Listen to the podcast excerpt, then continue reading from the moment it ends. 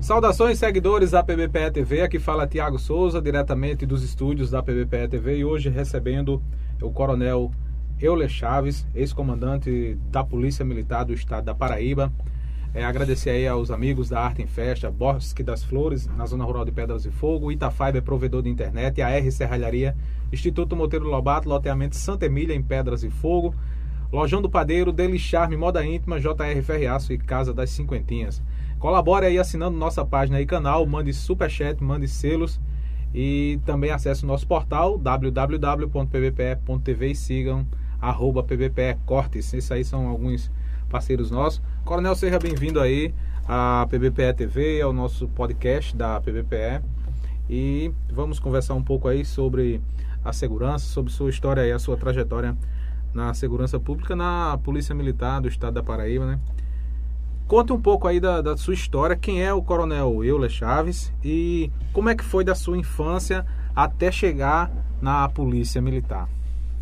Boa noite, meu caro Tiago. Boa noite. Boa noite especial a toda a equipe, Bruno Lima, Everson, os meus parceiros de luta que, que estão nos acompanhando. É, uma boa noite especial aos irmãos pernambucanos, aos irmãos e irmãs paraibanas. Euler, na essência, é uma pessoa como outra pessoa. Todas as, as, as, as, os cidadãos, todos os seres humanos têm a sua história de vida. Eu sou um pombalense, sertanejo do interior da Paraíba, filho de uma então professora do pedagógico e de um tenente da Polícia Militar, que à época também era delegado em Pombal. Nasci em uma casa em plena festa do Rosário, a padroeira de Pombal, no dia 3 de outubro de 1966. E meu pai era delegado e tenente, viajava pelo interior do estado. Moramos em Souza, em Cajazeiras, depois ele veio transferido para Campina Grande, depois terminamos em João Pessoa. Euler estudou ao longo do tempo basicamente no Colégio Arquidiocesano Pio XII, em João Pessoa, um colégio de padres. Tinha sonhos e ainda tem sonhos, porque os sonhos precisam ser sempre realimentados. A vida sem sonhos não é vida. Nós precisamos estar sempre renovando os nossos sonhos para termos uma razão de viver, um sentido para a vida. E ao longo da nossa caminhada, nós concluímos o ensino médio Fizemos o primeiro vestibular para a engenharia civil, logramos êxito no processo seletivo, concomitante, no mesmo período, fizemos o concurso para o curso de formação de oficiais, que naquela época não tinha na Paraíba, só tinha fora do estado, e nós fomos fazer o CFO com 17 anos de idade, em Fortaleza, passamos três anos em regime de internato, durante os anos de 84, 85 e 86. Retornamos aspirante oficial para nosso estado, retomamos o curso de engenharia civil e a, primeira, o primeiro comando que nós tivemos foi junto ao Cefap, operacional na zona sul de João Pessoa, em Marés, por trás do Corpo de Bombeiros. Depois comandamos o pelotão especial de choque e chegamos ao comando do Centro de Educação, depois galgamos o comando geral da Polícia Militar e servimos na corporação durante 38 anos e 3 meses. Depois de passarmos 11 anos no comando da Polícia Militar, nós deixamos agora no dia 2 de abril, por necessidade da própria legislação eleitoral, de nos desincompatibilizar, e estamos dentro de uma linha de que ninguém é candidato de si próprio.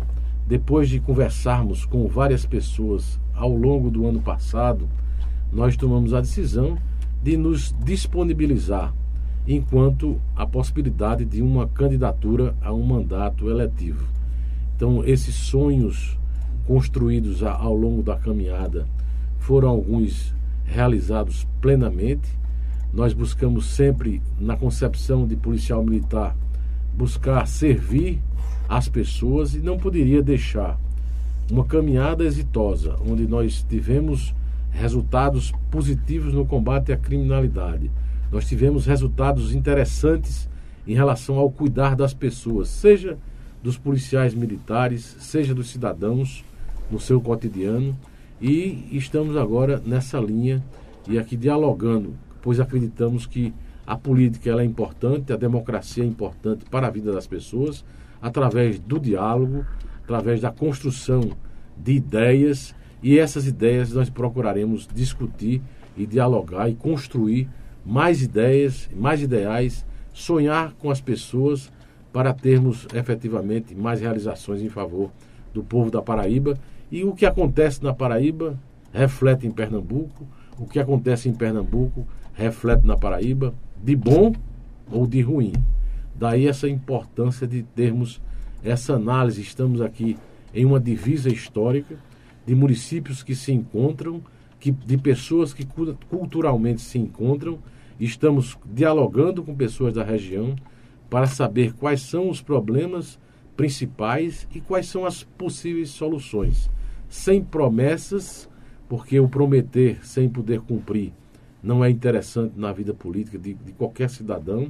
E nós estamos aqui, olho a olho, conversando já há alguns dias com alguns cidadãos locais. E aqui a, a minha boa, a, a, boa noite e a gratidão aos que fazem Pedras de Fogo, na pessoa do seu Edilson, do seu Antônio, de Rodrigo, do, do Mouras, do pessoal de apoio, Eliane, a nossa amiga Maria José, as pessoas que nós conhecemos na região e a você, Tiago, que também nos dá essa oportunidade, com toda a sua equipe, de diálogo, para que nós possamos efetivamente apresentar algo um pouco diferente do que as pessoas conhecem dentro da concepção do que representa fazer política no nosso país. Muito bem, pessoal. Estamos conversando com o Coronel Euler Chaves, é, ex-comandante da Polícia Militar do Estado da Paraíba. Coronel, como é que foi a sua formação acadêmica? É, fala um pouco aí especificamente como é, quais são as escolas que o senhor passou? É, nós, nós começamos o curso de engenharia civil após o curso de formação de oficiais, que era a nível de superior, uma concepção na área de segurança pública, um bacharelado lá no Ceará. Viemos para cá e tentamos fazer engenharia civil. Como a Polícia Militar exigia muito horários, eu não tive condições de fazer o curso de engenharia porque ele era diurno. E daí eu fiz novo vestibular para direito, me formei em direito, e o direito foi uma base importante para a área policial. Fizemos algumas pós-graduações, especializações na área de técnica de ensino, do processo ensino-aprendizagem, de gestão estratégica da segurança pública, também do planejamento estratégico.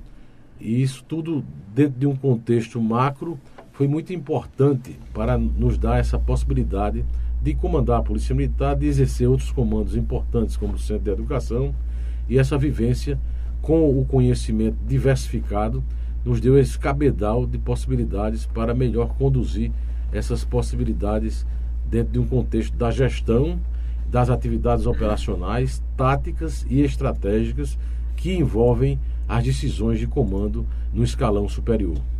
É, coronel, eu gostaria nesse momento o senhor falasse um pouco sobre essa, essa questão da hierarquia e da disciplina na, na Polícia Militar. Muita gente tem, tem curiosidade e não entende como é que funciona nessa questão hierárquica. É, a hierarquia na Polícia Militar ela segue o modelo das Forças Armadas, especialmente do Exército Brasileiro.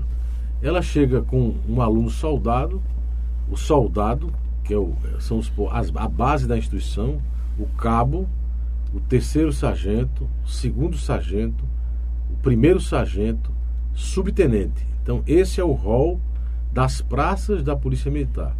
Aí tem a praça, as praças especiais, que são os alunos do CFO, os cadetes da academia e os aspirantes a oficial. Aí o quadro de oficiais: segundo tenente, primeiro tenente, capitão, major, tenente-coronel e coronel. Quando no exercício da função de comandante-geral, o coronel comandante-geral e o coronel subcomandante-geral têm precedência sobre os demais coronéis. Diferentemente do Exército, ainda não há o posto de general. Há uma propositura, inclusive quando nós estávamos em Brasília, sendo presidente do Conselho Nacional de Comandantes Gerais das polícias militares e corpos de bombeiros militares, nós encaminhamos uma proposta de lei orgânica e dentro dessa proposta que foi discutida e decidida por todos os comandantes gerais do Brasil, nós tínhamos a previsão de sugestão a, a, ao Ministério da Justiça, à Câmara dos Deputados, do nascedouro da, do, do posto de general de polícia e general de bombeiro, dentro de uma leitura de que essas pessoas elas têm uma, uma responsabilidade de Estado. Mas isso está sendo processado. Nós deixamos também, obrigatoriamente, a presidência do Conselho no dia é, 31 de, de março passado, para que possamos é, nos é, desincompatibilizar e estabelecer a possibilidade desse momento que nós já citamos anteriormente. A disciplina, ela é fator de desenvolvimento institucional e das pessoas. As pessoas não podem entender que disciplina é para perseguir pessoas. Disciplina é punição, mas é também elogio. Nós precisamos entender que ser disciplinado é bom para o ser humano. É ter ordem, é ter disciplina, é ter método. As pessoas disciplinadas, mesmo sendo civis e não militares, elas têm mais sucesso na vida. Então a disciplina não é admoestação, não é perseguição. Disciplina é punir e elogiar. Disciplina é elogiar e punir. Eu, quando comandante, eu preferi sempre buscar no elogio, na condecoração, na promoção por merecimento, nas promoções por bravuras, que foram muitas dentro do nosso comando, fazer com que o reconhecimento e a disciplina fosse melhorada e pautada nessas concepções. O policial que é, estabelecia uma ocorrência exitosa nas ruas, eu levava para o meu gabinete, condecorava e naquele instante, se houvesse a leitura de que houve bravura, determinava a abertura de um conselho especial por ato de bravura. E essa disciplina nos, nos deu um conjunto de condecorações, foram mais de 10 mil condecorações, elogios são milhares e algumas punições, mas as punições nunca foram do nosso comando o nosso objetivo. O nosso troféu para a melhoria da disciplina sempre foi buscar no elogio e no reconhecimento o fortalecimento disciplinar da Polícia Militar da Paraíba. Ah, falando sobre o conselho em Brasília, como é que foi essa, essa questão do conselho, essa criação? E o senhor foi presidente do conselho? É, nós estivemos no conselho durante dois mandatos consecutivos, fomos reeleitos. Primeiro nordestino do Brasil a presidir o Conselho Nacional de Comandantes Gerais das Polícias Militares. O conselho ele já tem mais de 30 anos de existência, com sede em Brasília, com escritório montado lá. E nós tivemos a satisfação de termos sido escolhidos por unanimidade em duas eleições pelos comandantes gerais dos bombeiros e das polícias militares. Nós tivemos a oportunidade de fazer esse encaminhamento da lei orgânica. Nós fizemos vários contatos com ministérios, inclusive incentivando políticas públicas nacionais vinculadas à proteção à mulher, de políticas públicas nacionais na, vinculadas ao turismo, aos transportes. Tivemos bons contatos e deixamos bons encaminhamentos nesse sentido. É, fizemos alterações estatutárias, inclusive com o nascedouro de uma confederação nacional dessas forças militares estaduais de segurança pública, que são as polícias e bombeiros do Brasil. Isso estão nos anais daquele conselho. E graças a Deus nós passamos esse tempo e as pessoas é, acreditavam na nossa gestão, como nós tivemos esse prazer e essa satisfação de comandar a Polícia Militar durante 11 anos. E nesse período tivemos um conjunto de ações, foram 16 mil promoções, isso é um número considerável. Tivemos é, milhares de capacitações técnico-profissionais, tivemos também a participação efetiva na proximidade da Polícia Militar com o povo, através de unidades de polícia solidária. Enfim, eu já estou passando da pergunta, hum, mas tem a ver com a nossa chegada na presidência do Conselho o exercício funcional à frente da Polícia Militar, que a segurança pública foi objeto da Paraíba de reconhecimento nacional, seja do Fórum Brasileiro de Segurança Pública, seja do ranking do CDL, que é o Centro de CLP, Centro de Liderança Pública, sediado em São Paulo, que é um centro que envolve consultorias é, vinculadas ao grupo Tendências, ao The Economist. Então, é de alto gabarito que fazem com critério a leitura da segurança pública dos estados. E a Paraíba foi destaque nacional em 2019, foi destaque em 2020. E, a, e nós, que, no comando da Polícia Militar, nós respeitamos é um conjunto de ação de todas as forças de segurança, polícias militares, polícias civis, bombeiros, mas a Polícia Militar é, é a maior das forças e representa um, um papel fundamental nos resultados alcançados pelo Estado a nível nacional. E nós entendemos que, que ela é partícipe direto dessa, desse reconhecimento pelos resultados apresentados no decorrer da caminhada. A Polícia Militar do Estado da Paraíba também tem um trabalho social, né, Coronel? Sim. Nós encontramos uma corporação e conversávamos antes disso, mais temida do que respeitada. E nós procuramos desenvolver uma política chamada Unidades de Polícia Solidária, pautada no comunitarismo, na capacitação para o policiamento comunitário. A partir do nascedouro dessa visão, nós tivemos mais proximidade. Proximidade que gerou o quê? Confiança. Confiança que gerou informações. Informações que gerou prisão de indivíduos que estavam à margem da lei. Então, essa estratégia, durante toda a caminhada, nos geraram 27 unidades de polícia solidária. E aonde se instalava uma unidade de polícia solidária, nós tínhamos as estatísticas melhores quase duas vezes do que onde não tinha. Então, você tem unidades de polícia solidária. A primeira delas foi no Alto do Mateus, em meio a uma crise. Você encontra a Paraíba com a taxa de homicídios de 44 por 100 mil habitantes. Chegamos a 23. Quando eu saio agora do comando, a 28. Uma redução considerável dentro do contexto. João Pessoa, que tinha uma taxa de homicídios é, destaque mundial em fóruns globais de 81 homicídios por 100 mil habitantes, nós passamos a ter 23. É um salto também de redução incrível. Campina Grande, que tinha uma taxa também de 51 em 2010, nós chegamos agora e, e a tendência é diminuir 11,8. Campina Grande é a, das cidades do, do, interior do Brasil com, com mais de 200 mil habitantes, é destaque. Para os senhores terem uma ideia, Feira de Santana, Arapiraca, por exemplo, tem taxas acima de 68 homicídios por 100 mil habitantes e Campina Grande com 11,8, próximo da, do que é recomendado pela ONU, em torno de 10 homicídios ou, ou crimes violentos letais intencionais por 100 mil habitantes. Então, essa leitura ela é importante. Eu participei recentemente de um evento na maçonaria e vi depoimentos de oficiais, de delegados da Polícia Federal, de funcionários públicos federais que se aposentaram e escolheram João Pessoa e Campina Grande para vir morar em razão do baixo índice de segurança pública. Esse tem um aspecto econômico para o Estado de que as pessoas observam no fator segurança pública a sua tomada de decisão para levar sua família para morar.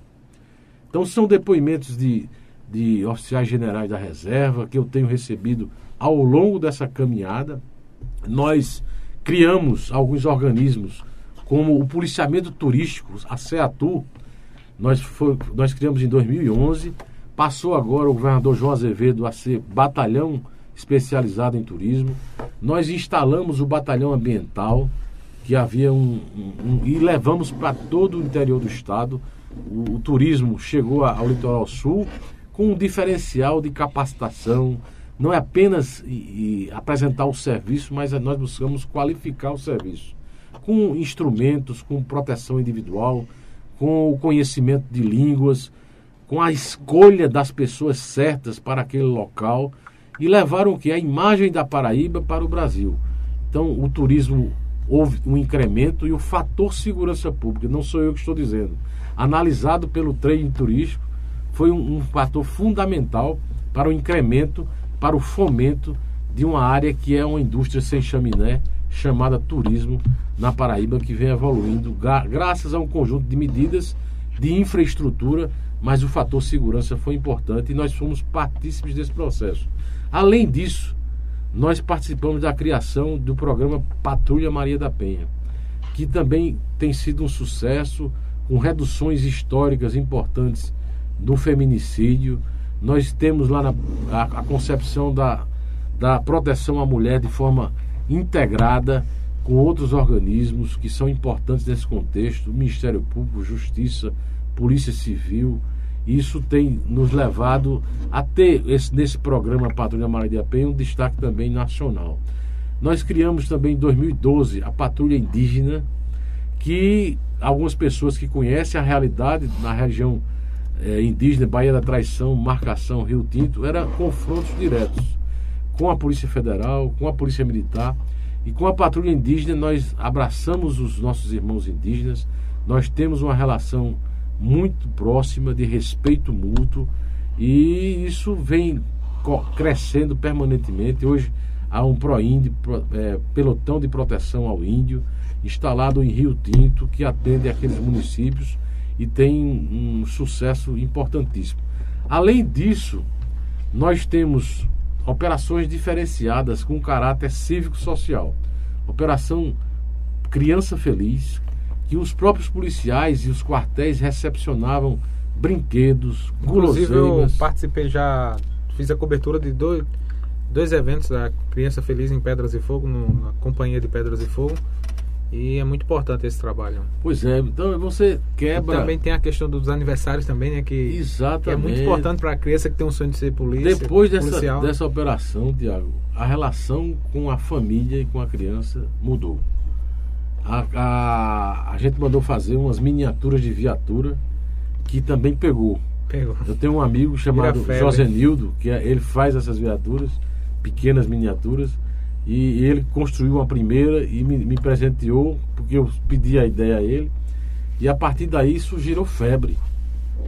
Então, desde a, a estrutura institucional que tem hoje aproximadamente mil viaturas locadas em plenas condições de uso, motocicletas de 850 cilindradas, armamentos que quando eu assumi o comando tinha 1.100 pistolas, para você ter uma ideia, o resto era revólver pouquíssimas munições. Daqui a pouco a gente fala dessa questão. Enfim, do... tem todo um contexto. A segunda operação, fora a criança feliz, é a operação Boas Festas Solidárias. Arrecadação de, de alimentos.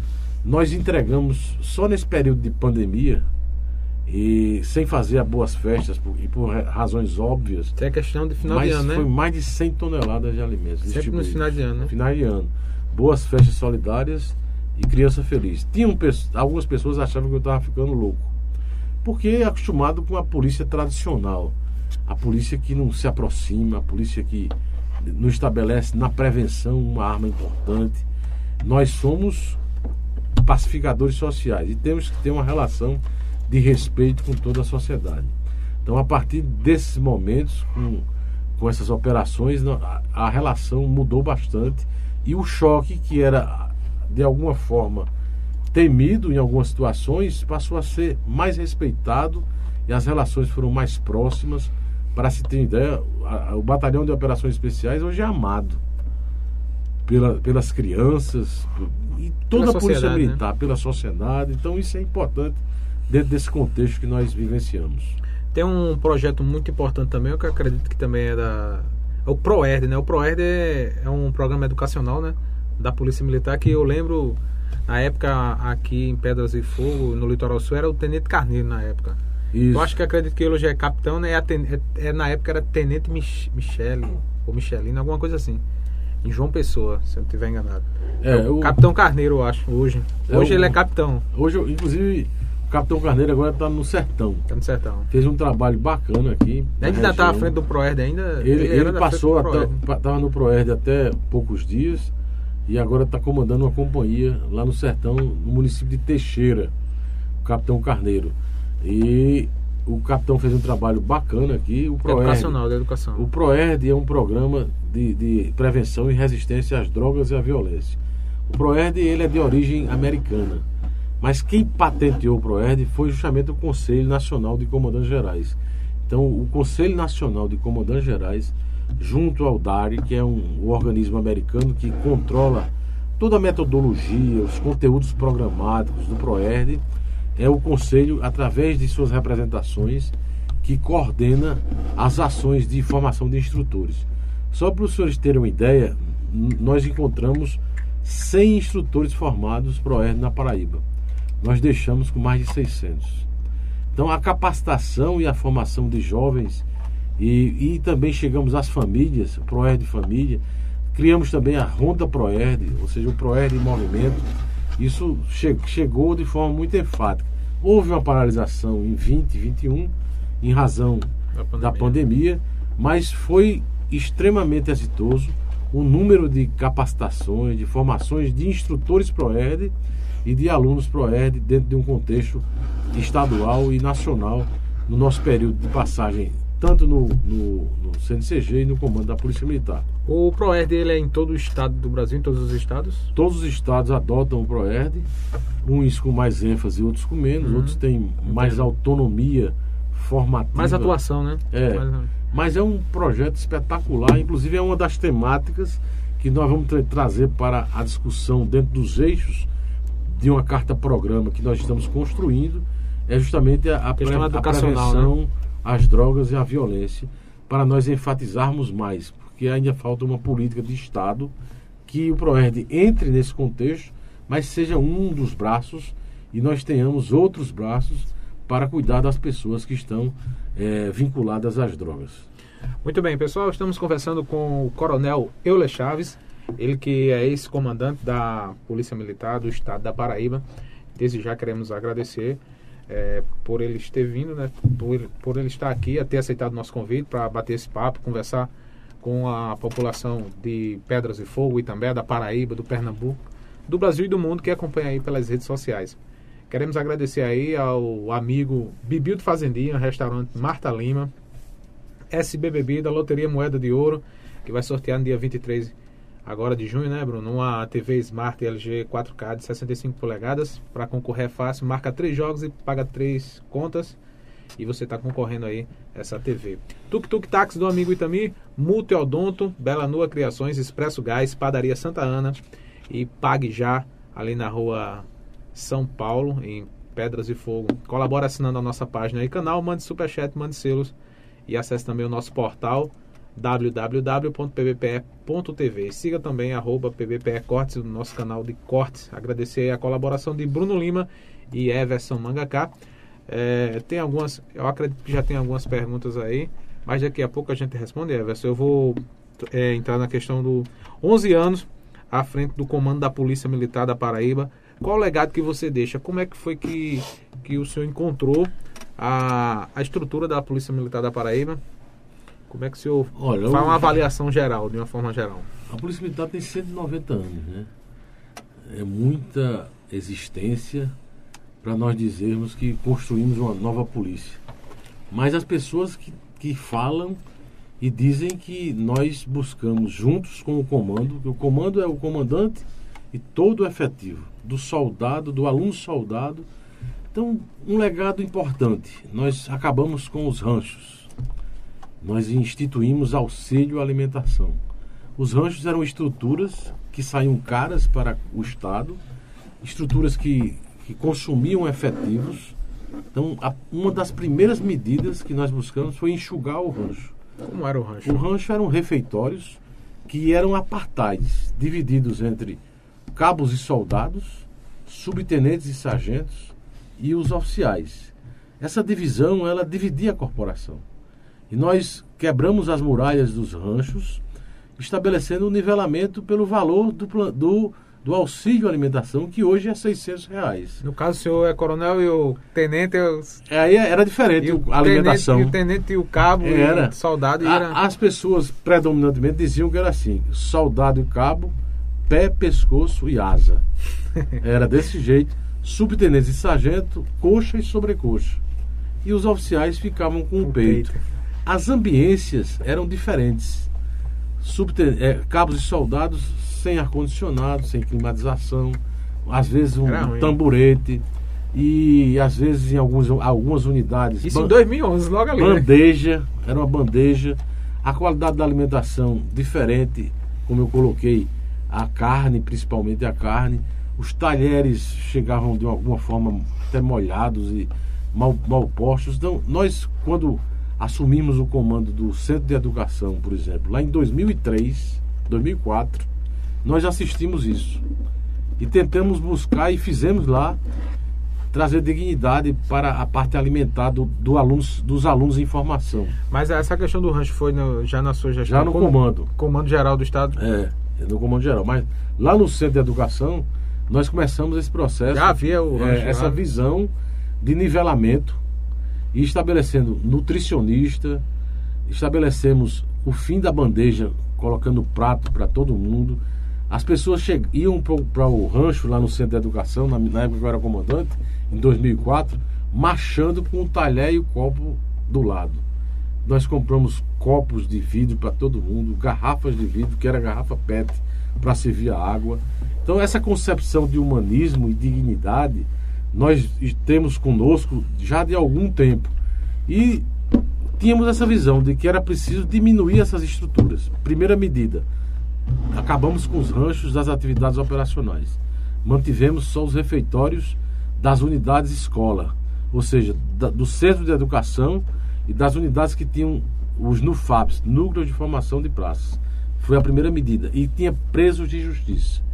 No segundo passo, nós extinguimos também o refeitório dessas ambientes, fazendo o quê?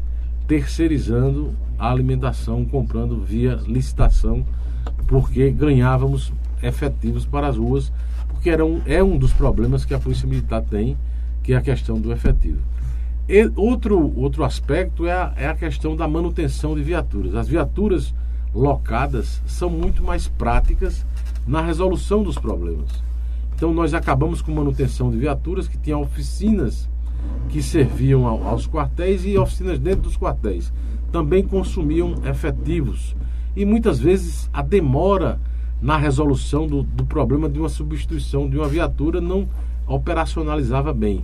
Então, com a locação, você tem viaturas reserva. Trocou. É, tem um problema trocou. trocou. No mesmo dia troca, né? Então, ágil. Então, você gera agilidade nas ações. Então, esse é outro legado que nós deixamos. Um outro legado é a Guarda Militar da Reserva, que, em razão da distância salarial entre ativos e inativos, isso não por culpa do comandante-geral, nem porque o governador da época não desejava. Eu, eu acredito que todos queriam pagar o, o melhor para todo mundo, mas não era possível, então nós buscamos um caminho para diminuir essas distâncias e dar ocupação as pessoas que, como você colocava agora há pouco, se aposentavam com 50 anos, com 52 anos, e nasceu a Guarda Militar da Reserva, inicialmente com 200 policiais que eram voluntários a retornar, e hoje já tem 1.526. Não é só apenas o salário que chama o Guarda Militar da Reserva, alguém que venha voluntariamente para buscar essa posição. É a ocupação. Porque em alguns momentos outros essas pessoas estavam no bico, no posto de combustível, na farmácia, no supermercado, ganhando a metade do que eles ganham hoje com, com uma, um auxílio bolsa da Guarda Militar da Reserva. Esse legado, para mim, é um programa importante. Isso nós tínhamos nos anos anteriores uma relação muito complexa de suicídio de policiais, diminuiu consideravelmente diante de dois programas: o Guarda Militar da Reserva e o segundo programa é o Espaço Viver Bem, que nós temos estruturas nas três regionais, Campina Grande, João Pessoa e Patos, que atendem com psicólogos, psiquiatras, nutricionistas, fonoaudiólogos, militares e seus dependentes nessas questões de, de, de saúde mental. Então, esse outro ponto também foi de grande valia. Quando há uma ocorrência traumática com o policial, a, a equipe multifuncional do, do Espaço Viver Bem vai acompanhar o militar pós-trauma. Quando há um problema de, de caráter social, o assistente social vai à frente. Então, à frente desse projeto está o Major Meirelles e a Capitã Ticiana. Nós instalamos esse projeto a partir do sentimento do próprio militar, que é outro legado nosso, que é a gestão orientada por indicadores humanistas. Nós aplicamos questionários, a, a Tenente Coronel Valtânia era responsável por isso. uma engenheira de produção com visão de sensibilidade que aplicava questionários nas unidades e o sentimento da necessidade dos policiais predominante era essa necessidade de assistência médica, odontológica e, sobretudo, psicológica. Por isso que nós tomamos a decisão de estruturar esses espaços Viver Bem para o atendimento. Então, esse é um outro legado. Com relação à remuneração, nós sempre queremos mais. Nós temos, não podemos oferecer o melhor para os veteranos.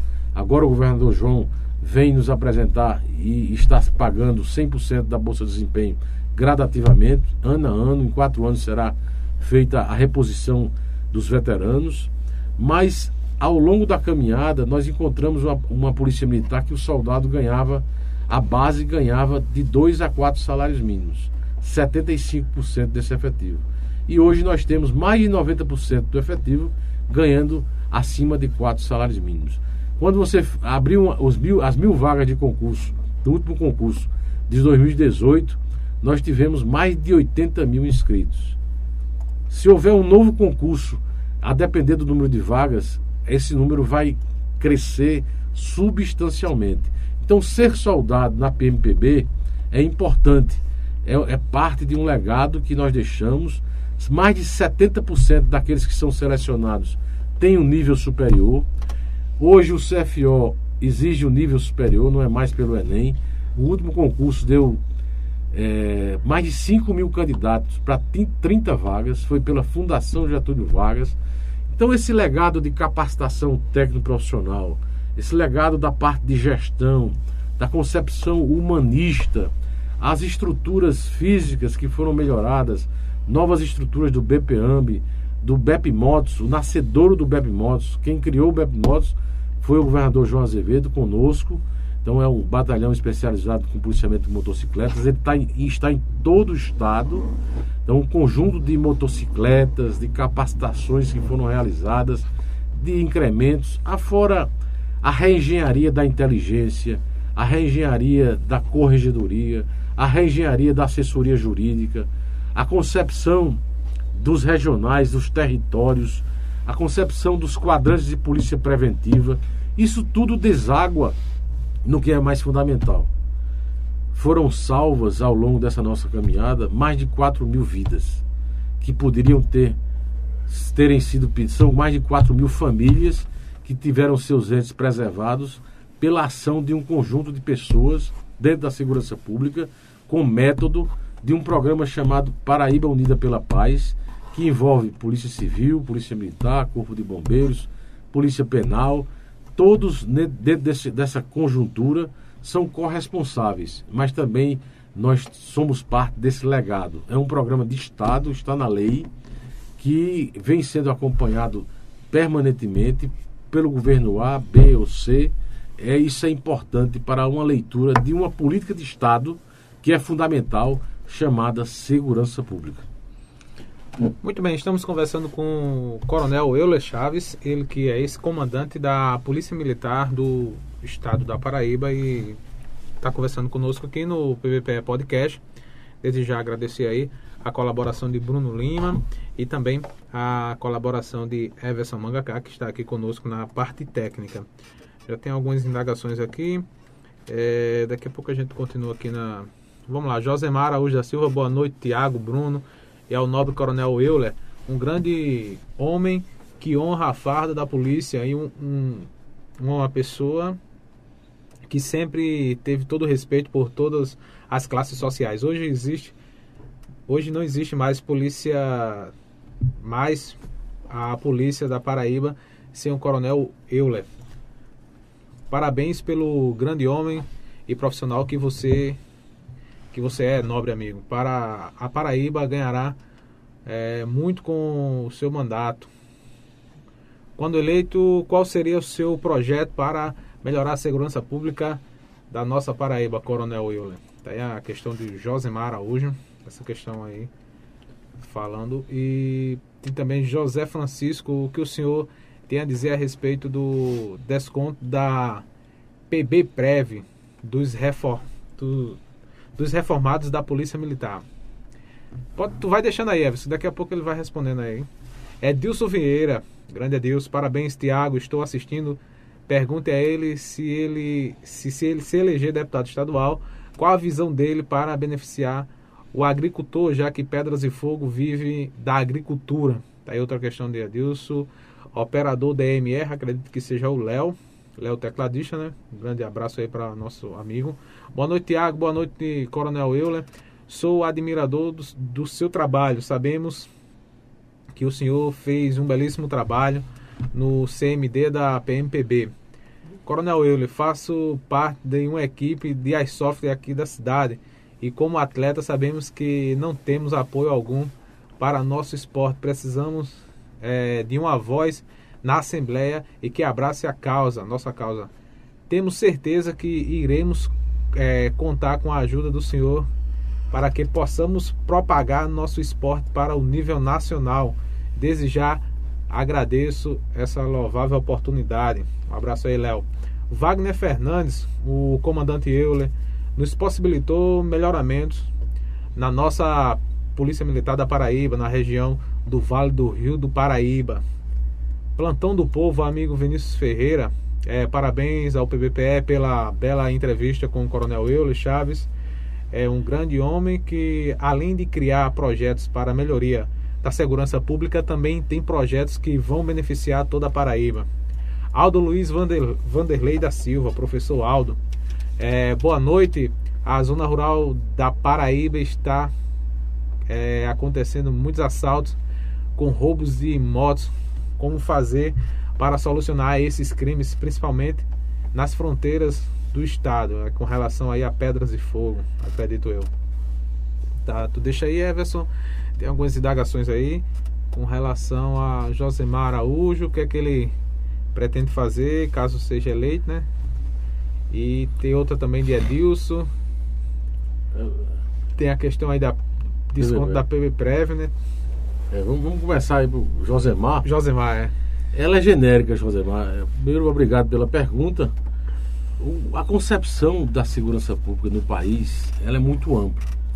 Nós precisamos focar uma coisa que o país está atrasado, que é a prevenção. E a prevenção para a insegurança pública é justamente a educação. Nós precisamos fazer com que as pessoas enxerguem na educação, na preparação das pessoas para a vida, nas famílias, na religiosidade, Tiago, para que a gente possa ter pessoas capazes de trabalhar. Porque num país que tem 14, 15 milhões de desempregados, um país que tem, eu, segundo eu vi no IBGE, por exemplo, em Pedras de Fogo, apenas de 18%, 18 das pessoas ganham em torno de R$ 1.500, ou seja, um pouco mais do que o salário mínimo.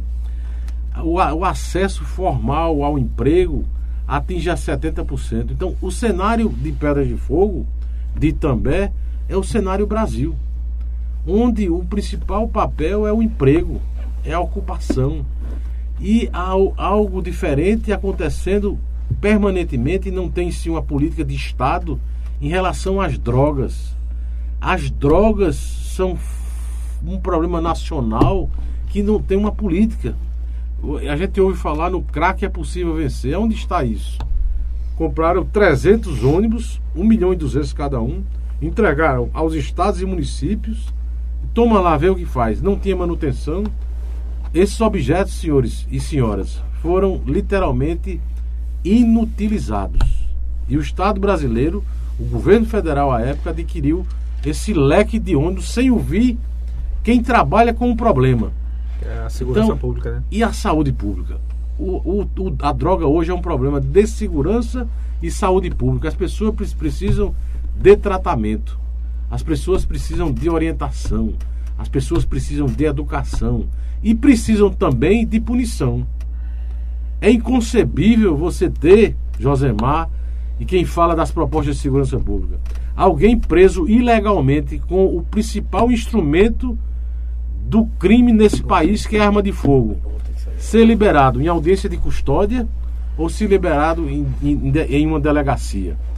É preciso que, que haja prevenção e haja punição ajustada e adequada para os criminosos contumazes. Recentemente, as pessoas assistiram à morte de dois policiais rodoviários federais, covardemente por alguém tido como louco. Mas esse mesmo louco cometeu uma série de crimes, um conjunto de crimes, e fora liberado imediatamente. E simplesmente puxa uma arma de um policial no cumprimento do seu dever e de boa fé e mata dois policiais e suas famílias em um mesmo momento. A quem responderá por isso? Que juiz, que promotor deixou de cumprir a lei? Quem foi o responsável? Isso é um fato. Mas o Brasil precisa acordar para um sistema de justiça criminal falho, para um sistema educacional pobre, falido do ponto de vista técnico profissional, porque muitas vezes há emprego, há trabalho, mas não há competência para o exercício do trabalho. Aí veio a pergunta do, do seu Edilson, muito apropriada e tem a ver com tudo isso. E o que o Estado brasileiro e o Estado federado e o que o município tem feito para segurar e manter as pessoas na zona rural? Como é que está a política agrícola no estado da Paraíba, no município de Pedras de Fogo? Há, incentivos para empréstimos? Há assistência técnica adequada aos agricultores? Há segurança no campo? Vem a outra pergunta. Essa pergunta é importante que. Há segurança no campo? Nós instituímos em outro momento a Patrulha Rural Solidária. Mas por, por falta de um, de um problema que é latente e existente, que é de gente, nós não conseguimos expandir. Algumas áreas de policiamento têm a patrulha rural solidária, que nada mais é do que uma patrulha com conhecimento comunitário que precisa conhecer todos os sítios territórios terri do território rural e visitá-los e ter o quê? Uma linha direta com essas pessoas para em qualquer movimento falso de indivíduos que queiram adentrar aquele território rural como Pedra de Fogo é gigante e também também, e a Polícia Militar faça a prevenção e, e as rondas cabíveis naquela situação. Então, esse ponto é específico, mas o conjunto, eu repito, a questão da arma de fogo, a questão das drogas, precisam ser atacadas de forma muito peremptória, muito firme em nível federal, estadual e municipal. E essas estruturas de serviço avançarem. A outra pergunta em relação ao desconto seu José Francisco, do, da PB Prev quanto aos reformados da Polícia Militar. Eu vou procurar verificar o que está havendo, vou tentar contato com a presidência da PB Prev, com o próprio coronel, comandante-geral, coronel Sérgio. Que desconto é esse? Se é, se é legal, se é, se é irregular. Minha mãe é pensionista. Ela me reclamou por incrível que pareça, seu José Francisco. Eu ontem, orelha, foi. Ela perguntou, Eulinho, diminuiu 400 reais do meu, do meu salário. Aqui, eu, eu vou verificar o que está havendo, não apenas para minha mãe, mas qual é, qual é a justificativa desse desconto ter sido diferenciado de um mês para o outro. Sua, sua mãe também é da. Minha mãe é pensionista. Meu pai era militar. Ah, sim. Meu é. pai chegou a coronel, foi subcomandante, coronel Marcílio. E minha mãe é pensionista. Ele faleceu há, há um pouco mais de três anos.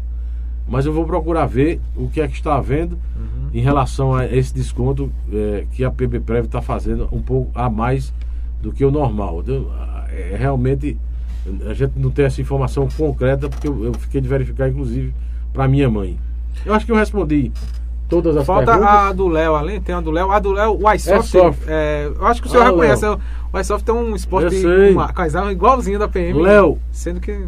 A, a, gente quer construir algo dialogado. É um esporte e atender todos os segmentos sociais a partir do que seja coerente, legal, justo e necessário para a coletividade. Todo esporte ele é importante para a vida humana. É ocupação, é diversão, é negócio, é economia. Então eu, nós vamos conversar, eu estou à disposição se você quiser marcar uma conversa para a gente conhecer o projeto, fazer o diagnóstico, a leitura e avançar. Se os senhores têm essa dificuldade, contem com o comandante Euler, contem com Euler, para estabelecer essas possibilidades dialógicas e construtivas de algo coerente e que faça o bem às pessoas e a gente possa avançar com todos os esportes, desde que não se paute, se paute a violência, que não se paute é, o desrespeito às pessoas, a perturbação de sossego. A, a, algumas pessoas me abordaram sobre a questão de competição de, de som, né, de, de veículo. Digo, olha, desde que paredões, não né? prejudique a, a, outras pessoas, tudo é possível. Tudo é possível. Tudo, é, desde que, que seja um legal, isolado, afastado, isolado, para que as pessoas que queiram usar o som alto e conhecer, fazer esse paredão, essa competição, contra os paredões, vão para lá. Mas se você colocar paredão no, no, numa área que, de residencial é e o senhor está dormindo, a criança está dormindo, quer dormir, isso é falta e de respeito. todas as faltas o senhor tem que é, abordar é. todas as faltas. Então, né? como, como vocês têm um produto aqui chamado Eula, que tem 38 anos de serviço, 11 anos comandando a PM, dois anos à frente do Conselho Nacional. Já vivenciamos vários diálogos tensos, mas que buscamos soluções equilibradas.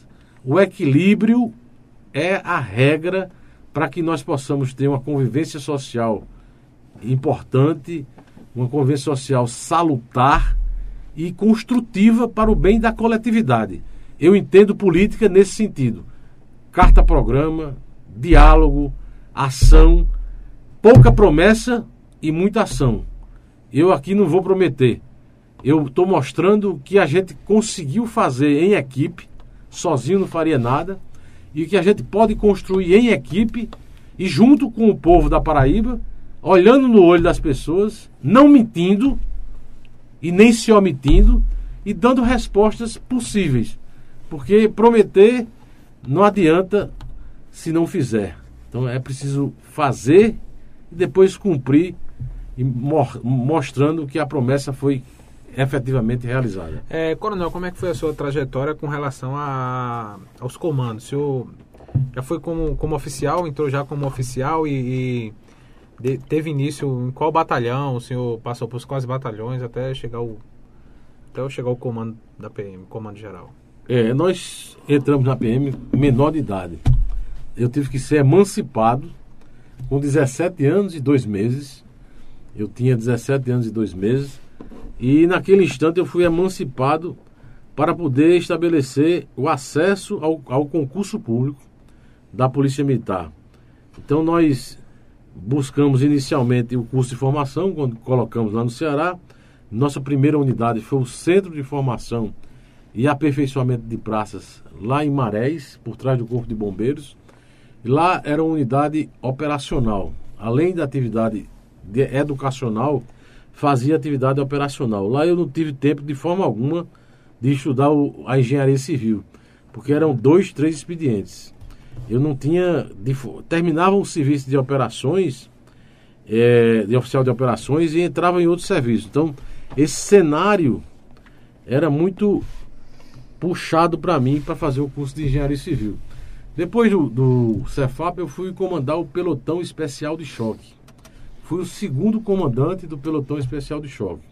O primeiro foi o coronel Kelson, que é meu irmão, foi comandante geral também. E o segundo comandante fui eu. Nós comandamos o pelotão de, especial de choque em, em 87. Depois nós fomos para o primeiro batalhão.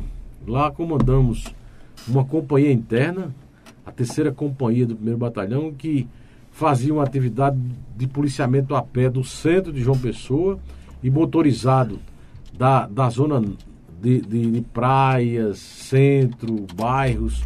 Era uma companhia gigante. Só essa companhia que eu comandava na época tinha mais de 300 homens. Era uma companhia com cara de batalhão de hoje. E era uma companhia muito problemática. Eu era segundo tenente depois eu fui para o centro de, de, de, do Cefap já em Mangabeira, uma estrutura nova. Comandei o corpo de alunos por algum tempo. Findo essa atividade no centro de educação, fui para a Casa Militar do governador. Fui ajudante de ordens do, do ex-governador Ronaldo Cunha Lima. Passei ainda três anos e, e algum período com ele, um pouco mais de três anos. Depois fui ser assessor militar da Assembleia Legislativa, passando da Assembleia Legislativa, fui para Diretoria de Gestão de Pessoas, DP, presidi comissões de concurso, aí depois fui para a Diretoria de Apoio Logístico, presidi a comissão de licitação, depois fui ser é, assistente do comandante-geral, que era o chefe de gabinete do comandante-geral, depois comandante do Centro de Educação por mais de cinco anos, era major, tudo aconteceu muito cedo na minha vida. Major, comandante do Centro de Educação. Eu fui capitão e, e era formado em Direito com 25 anos de idade.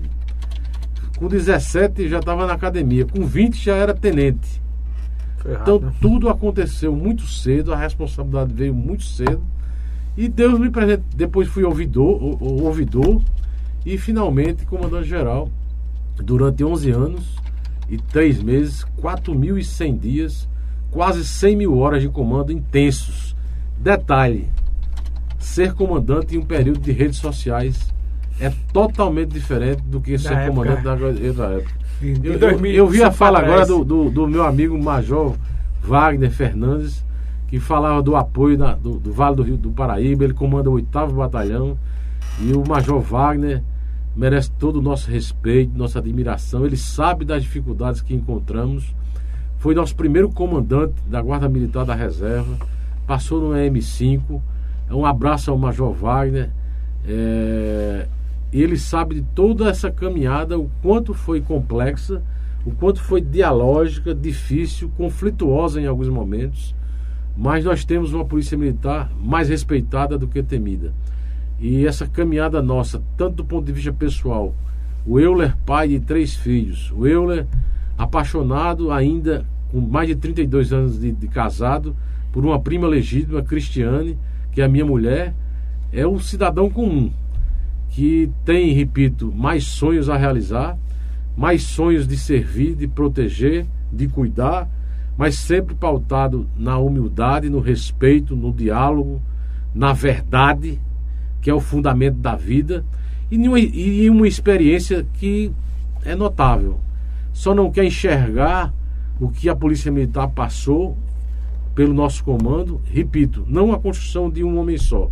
Foram tantas pessoas eu me lembro aqui de inúmeras pessoas, homens e mulheres, que construíram essa construção. A Patrulha Maria da Penha tem a participação efetiva da capitã Diana, que, que brilhou nacionalmente em uma câmara temática que nós montamos pelo Conselho Nacional de Comandantes Gerais e ela brilhou nacionalmente como secretária dessa câmara temática, é, estabelecendo propostas a nível do, do Ministério da Justiça, do Ministério da Mulher, da, enfim, essa contextualização e agora continuada pela capitã Gabriela de homens e mulheres, o major, o coronel Roberto Costa, que é outra área que nós tínhamos problemas, gerenciamento de crises, reintegrações de posse.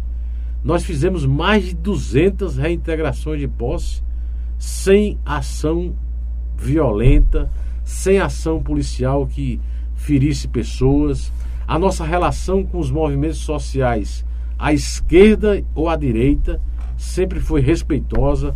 O MST, os eventos da direita, policiamos também com o mesmo respeito.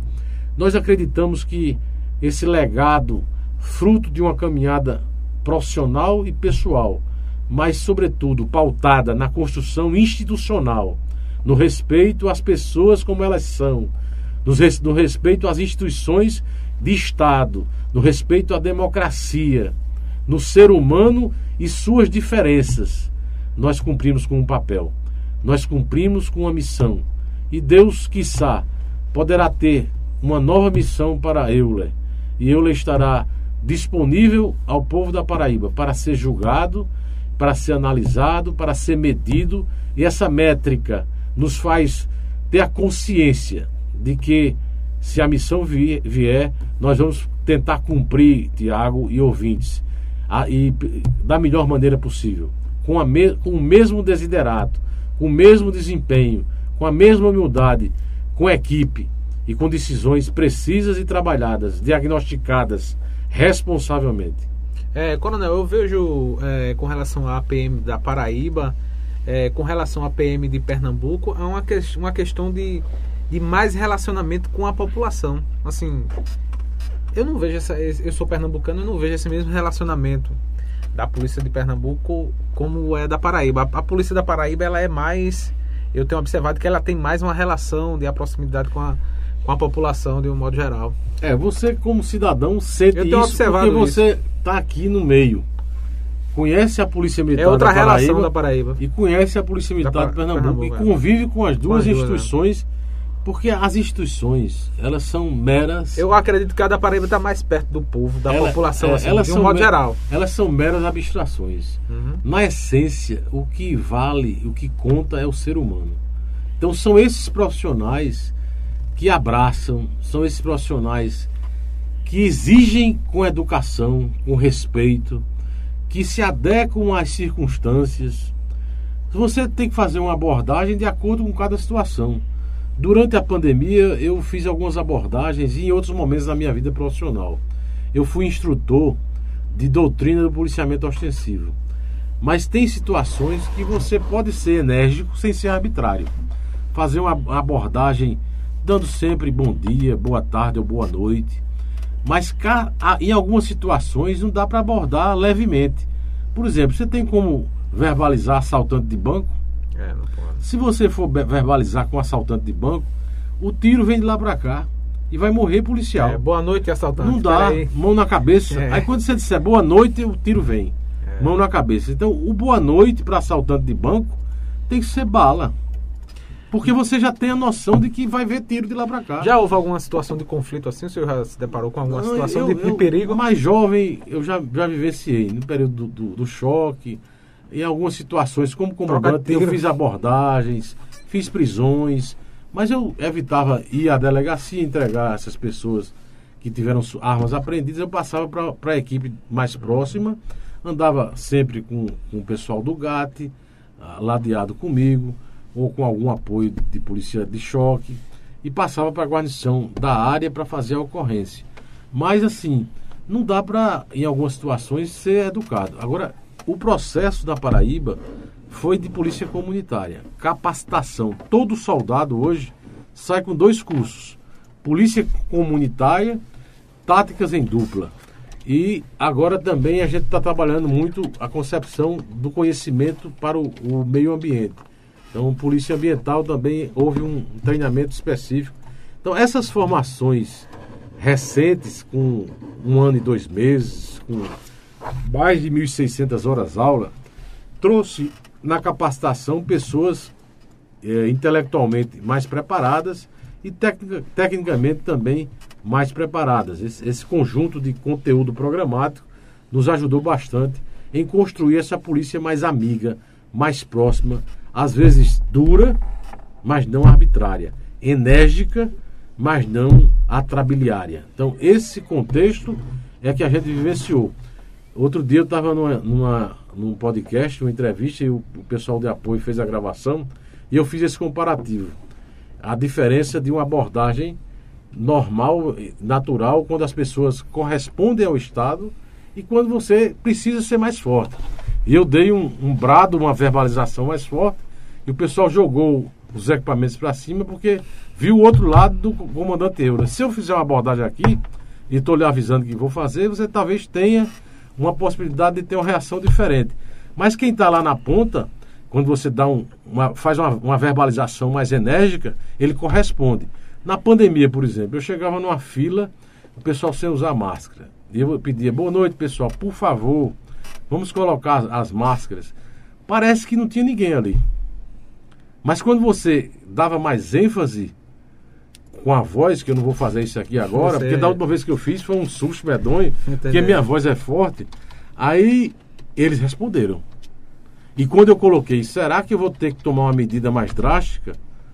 Aí, disse, não, senhor, vamos pegar, vamos usar máscara e tal. Naquela parte bem, bem complexa. Porque uma pessoa chega da educadamente, pandemia. né? Educadamente. Eu chegava. Tem cara que não tem paciência, não. Cidadãos, Já- por, já- por é favor, vamos já. colocar máscara e tal. Aí quando você dá o berro, é, senhores! Aí o cara já tem uma reação diferente. Os senhores já chamam a É. atenção. Aí você passa respeito, passa força, passa energia, mas não passa violência. Uhum. Mas assim. É, respeitosamente, as senhores. circunstâncias. de- de- mas os senhores. Ô, senhores, por favor. É. Mas você chega. Senhores! Aí o cara já tem uma reação diferente. Então, essa ob- concepção obedece, né? obedece. Talvez haja uma resposta mais clara e mais objetiva de quem é abordado, não pela polícia, mas ali está o Estado, está o cidadão representado por alguém fardado que merece minimamente um respeito. Agora, se você chega já batendo, se você já chega chamando palavrão, É, aí você perde o respeito, vai ganhar o medo e vai, vai perder a admiração. verdade. então, eu, eu prego ao longo da minha caminhada essa concepção de uma polícia enérgica, legalista, forte, mas humana. Que compreenda as pessoas na sua essência e as respeite como elas são. As escolhas humanas são escolhas. E a forma de, de ver o mundo das pessoas pertence a elas. Agora, a polícia existe para fazer essa, esse equilíbrio do controle social. Muito bem, estamos conversando com o Coronel Euler Chaves, ex-comandante da Polícia Militar do Estado da Paraíba. É, queremos agradecer aqui aos amigos da TIM Idiomas, inglês para todas as idades, em Pedras e Fogo, na rua 1 de janeiro. R11 Importes, RCFM 98.5. Agradecer também a todo o pessoal da PBPE Game. Campequina Delivery. Agradecer também a todo o pessoal da Casa da Sopa, melhor sopa, melhor janta da região, Casa da Sopa, Gordoburg, JRD Metalúrgica e JJ Contabilidade. Colabore também assinando nossa página aí, canal. Mande superchat, mande selos e também acesse nosso portal www.pbpe.tv e sigam arroba PBPE Cortes. É, Coronel, há um, um tema muito polêmico que é a questão da- do, do porte de arma. O que é que o senhor tem a dizer assim? É um tema bastante polêmico, né? O que, é que o senhor acha? Como é a sua Não, eu- visão? eu- eu a não- sua visão de, de Não, porte eu- e posse de arma de fogo para Eu não vejo polêmica. não para para polícia não, né? Para Eu- eu para a sou bem- sociedade. Nessa temática eu sou bastante objetivo. Mas assim é um tema polêmico que eu falo que fica polarizado. Um fala Não. de um lado, outro fala do outro. Eu sou a na fa- questão Eu sou nacional. a favor do porte legal de armas. E sou contra o porte ilegal de armas que deve ser punido exemplarmente. O cara for pego com arma ilegal, dá nada. Não dá nada. Então você. Tem que ser é- preso É, então três você anos, precisa ser pedagógico. Dois anos. Dois anos. Não, come- não, não tem vaga, mas precisa ter vaga para o portador ilegal do principal instrumento do crime no país. É, a arma é. Você vai para alguns países, você vai para. Vou dar exemplo de Portugal, que é a nossa origem. O po- O portador ilegal de arma vai ser punido com dois anos sem fiança, Preso sem vai pro xadrez. audiência, vai pro xadrez. Então, se você dá notícia disso, quem é que vai andar armado agora, ilegalmente? É, ninguém vai usar arma. E eu sou a favor do porte legal, desde que, Tiago, tenha mais controle. Eu não sei se, se é bom você estabelecer o, o descontrole de- dessa concepção da, da arma de fogo e da munição. É preciso que haja mais controle da munição, da arma de fogo. Não, comandante, o senhor é, é contra os CACs, pelo contrário, os CACs têm um papel importante, mas desde que tenha mais CACs são os controle. São os centros de, Ah. tre- de treinamento, né? Então, é, o- o- o- são atiradores e caçadores. que- Colecionadores que vão colecionadores que vão. Então, eu sou favorável porque é legal. Eu sou eu, eu sou contra o, o- o- a forma como o país enxerga o portador ilegal de arma e é liberado na audiência de custódia ou paga uma fiança de um salário mínimo e é liberado antes do policial militar. Então, se você tem hoje no Brasil 120 mil armas apreendidas ilegalmente, só na Paraíba 3 mil armas por ano, é muita coisa. Isso quer dizer, eh, Tiago, que dos, a Polícia Militar conduz as delegacias por ano, em média, 10, 11 mil pessoas. Dessas 10, 11 mil pessoas conduzidas, aí no meio tem repetições. Então o que há de reincidência é tamanho. E dessas 10, 11 mil, 3 mil são portadoras ilegais de arma de fogo, teoricamente. Então essa análise, como no caso da, da morte dos policiais rodoviários federais no Ceará, é fruto da impunidade real por alguém que comete determinados crimes E volta para a e sociedade volta para a sociedade. Não, porque eh, não tem onde colocar, é preciso ter. É preciso priorizar e qualificar melhor a prisão de pessoas que estão à margem da lei e que não podem estar no convívio social. Então, o sistema de justiça criminal precisa ser reformado. Está na esfera federal? Claro que está, eu tenho consciência disso. Mas as assembleias legislativas, através da União Nacional das, das Assembleias Legislativas do Brasil, podem ter uma influência muito forte. E eu talvez busque estabelecer um movimento nesse sentido de pressionar o, os, os mandatários federais no sentido de termos uma reforma do processo do sistema de justiça criminal brasileiro para que nós possamos ter mais eficiência. Uma reforma na execução penal. Você acha que há ressocialização do preso no Brasil? Quer que o senhor...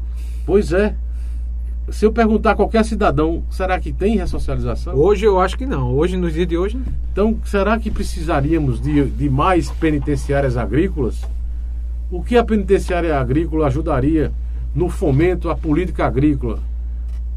Para conter, para manter o agricultor estimulado.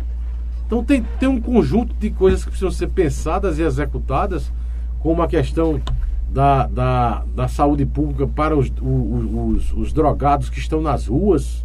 Inclusive, teve um, um um homicídio, né, Bruno? Em Pedras e Fogo, foi um, um, um rapaz que estava na rua e pois pegou é. um pedaço de madeira e matou outro em praça Essas pública pessoas, e elas matam, danada. elas morrem, elas assaltam e o Estado brasileiro enxerga, mas não vê.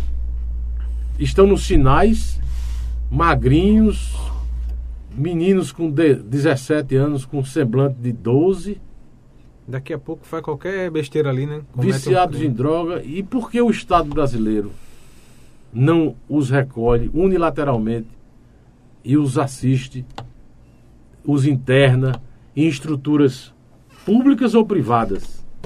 São indagações que eu faço São políticas que públicas, precisam né, ser coronel? trabalhadas como políticas públicas. Aí é a prevenção. Será que aumentar o efetivo vai melhorar a segurança pública no país? Melhora, é um ponto importante. Mas não é só ele. É preciso trabalhar emprego, é preciso cuidar dos, dos viciados, Praças públicas, É preciso- iluminação, um tem, coisa. tem, tem instrumentos de política agrícola para manter o agricultor e, e as pessoas na, na zona rural. Porque o que acontece? O pessoal não tem oportunidade na zona rural, aí vai para a zona urbana, aí vem o inchaço, a inflamação do sistema urbano, não tem moradia, Não tem como voltar não tem como zona voltar. Aí, aí o tráfico vem, recruta os adolescentes as crianças. E aí, vai sobrar para quem? No final, sobra para a Polícia Militar. No final, a, da- de todas as mazelas sociais, é a Polícia Militar Culpa que vai polícia. buscar. Aí as pessoas, de forma, eu diria, por, às vezes por ignorância, por maldade, acham que a culpa é da polícia e a responsabilidade é da polícia. A solução não está apenas na polícia, a culpa não é da polícia.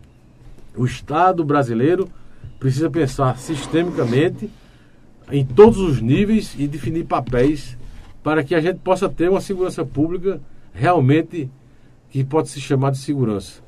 Porque até agora a gente tem problemas de insegurança com taxas altíssimas do Brasil inteiro, mesmo uma taxa como a de São Paulo, que é 8, comparado com a taxa de Portugal, que é 0,8. É 10 vezes maior do que a taxa da- do- dos nossos irmãos portugueses. Se você pegar a taxa de homicídio do Japão, é a metade da de Portugal. Então, esse conjunto de fatores, lá em Portugal ou no Japão, você vê polícia na rua, mas com um policial. No máximo com dois. Policial em eventos. É Você não pouco. tem. Por quê? Quase não tem policiamento. Em razão do quê? A polícia. Foi, houve uma antecipação do Estado cuidando da prevenção, com educação, com a preparação, com a economia que gera emprego. Essa concepção vai, vai trazer menos violência humana nos lares, nas ruas, nos eventos e menos polícia nas ruas. Porque se a partir do instante que você não tem assalto, você não ouve falar em arma de fogo nesses países. Em razão do que? Puni, a punição é forte, as pessoas têm receio de andar armada Em alguns países que tem mais problema de terror, terrorismo, por, por, exemplo, a França, o policiamento é mais intenso. Porque a, a, o problema lá, em, na, em Israel, na França, você tem problema com o terrorismo. Então o policiamento é mais focado para isso. Então a, a gente precisa rever essas questões. Não é um parlamentar estadual que vai trazer as soluções, não são promessas, mas são discussões que podem ser levadas pelo parlamento à esfera federal e, no, no, e as pessoas escolham melhores os seus representantes federais a nível de Senado e de, de Câmara de Deputados. Cuidado com os enganadores, com os compradores de voto, falsos profetas. os falsos profetas e observem os valores dos, dos, dos candidatos, porque a arma maior está na democracia, é na cidadania. Muito bem, conversando com o Coronel Euler Chaves, ex-comandante da Polícia Militar do Estado da Paraíba, Everson Mangacá. Tem algumas indagações aí, por gentileza? Vamos lá, vamos lá. O nosso cinegraf... é... controlador aqui, Everson Mangacá, sonoplasta, né? Sonoplasta, Everson Mangacá, desenhista. Como é que tá o desenho aí? Tá saindo direitinho? Tá ok. Tá, ok. Tá pronto já, é? Quase pronto, peraí. Seu cara. Muito bem, Ronaldo Fernandes, acredito que vereador. Ronaldo Fernandes é vereador aqui da cidade de Itambé. Boa noite, amigos do PBPE, Coronel Euler. Boa noite. É, fala muito coerente. O combate à violência passa sim por ações preventivas. O crescimento da violência em grande é, medida é, é, um, é um fruto da desigualdade social. Apenas a ação ostensiva com repre, repress, repressão, é, o, encarece, como é? o encarceramento. O encarceramento não, não darão conta é, de combater o avanço da, da violência. É questão é uma questão aí de vamos lá, Edilson Vieira está perguntando aqui ainda é o Coronel Euler. Deus está com o Senhor. Suas respostas foram muito prove... foram muito proveitosas. Aprendi com suas respostas. É, se continuar assim, pode crer, Deus é com o Senhor. Cris Corredor, o atleta de Pedras e Fogo, grande corredor aí, desportista, representando Pedras e que Fogo no, no, Brasil inteiro, né? É, boa, na paz. boa noite a todos. É um prazer você estar em Pedras e Fogo. Foi um prazer receber o troféu das suas mãos na Corrida da Paz, tá? O Cris Corredor. Aí é. tem história, Cris Corredor corre demais. Josemar Araújo da Silva, é, não precisamos de escolas militares, e sim de centro de convivência entre nossa juventude e a polícia militar. Muito bem, tá aí o. Já saiu aqui o desenho, um pequeno rascunho aqui. Três, três estrelas. Olha aí. aí. O que você achou? Três estrelas. É show de bola, viu? Com a bandeira da Paraíba, né? Depois eu... é. Com esse daí o senhor pode levar, viu? Esse daí o senhor leva. Esse é o, é o, o Everson. É Everson Mangacá, é o grande desenhista. Ô, Everson, obrigado. Viu? Faz arte, faz tudo. O cara é preparado, né? É um artista de mão cheia, só faz tudo. Essas logomarcas, esse negócio que faz tudo ele. Tirou faz desenho aí desse. Parabéns, Everson. Muito obrigado, viu? Aí desenha, de aí desenha de verdade. O cara é, cara, o cabo é bom. É, tem esses comentários aí, tu deixou, Everson? Tem um aqui. Tem um aí, né? Jo, é, José Maria, boa noite, Tiago. E é, e Coronel Euler, se eleito for, se compromete a trazer um posto policial para a Zona Rural de Pedras de Fogo, é uma pergunta importante aí. Mas. Eu posso começar a responder? Pode, essa daí o senhor pode. Ó, Zé Maria, é, prometer não será a nossa prática. Nós vamos estabelecer essa possibilidade, que eu acho que o caminho mais coerente é que o próprio pelotão, nós fizemos uma proposta antes de deixar o comando para instituir um batalhão em Alhandra e naturalmente uma companhia em Pedra de Fogo.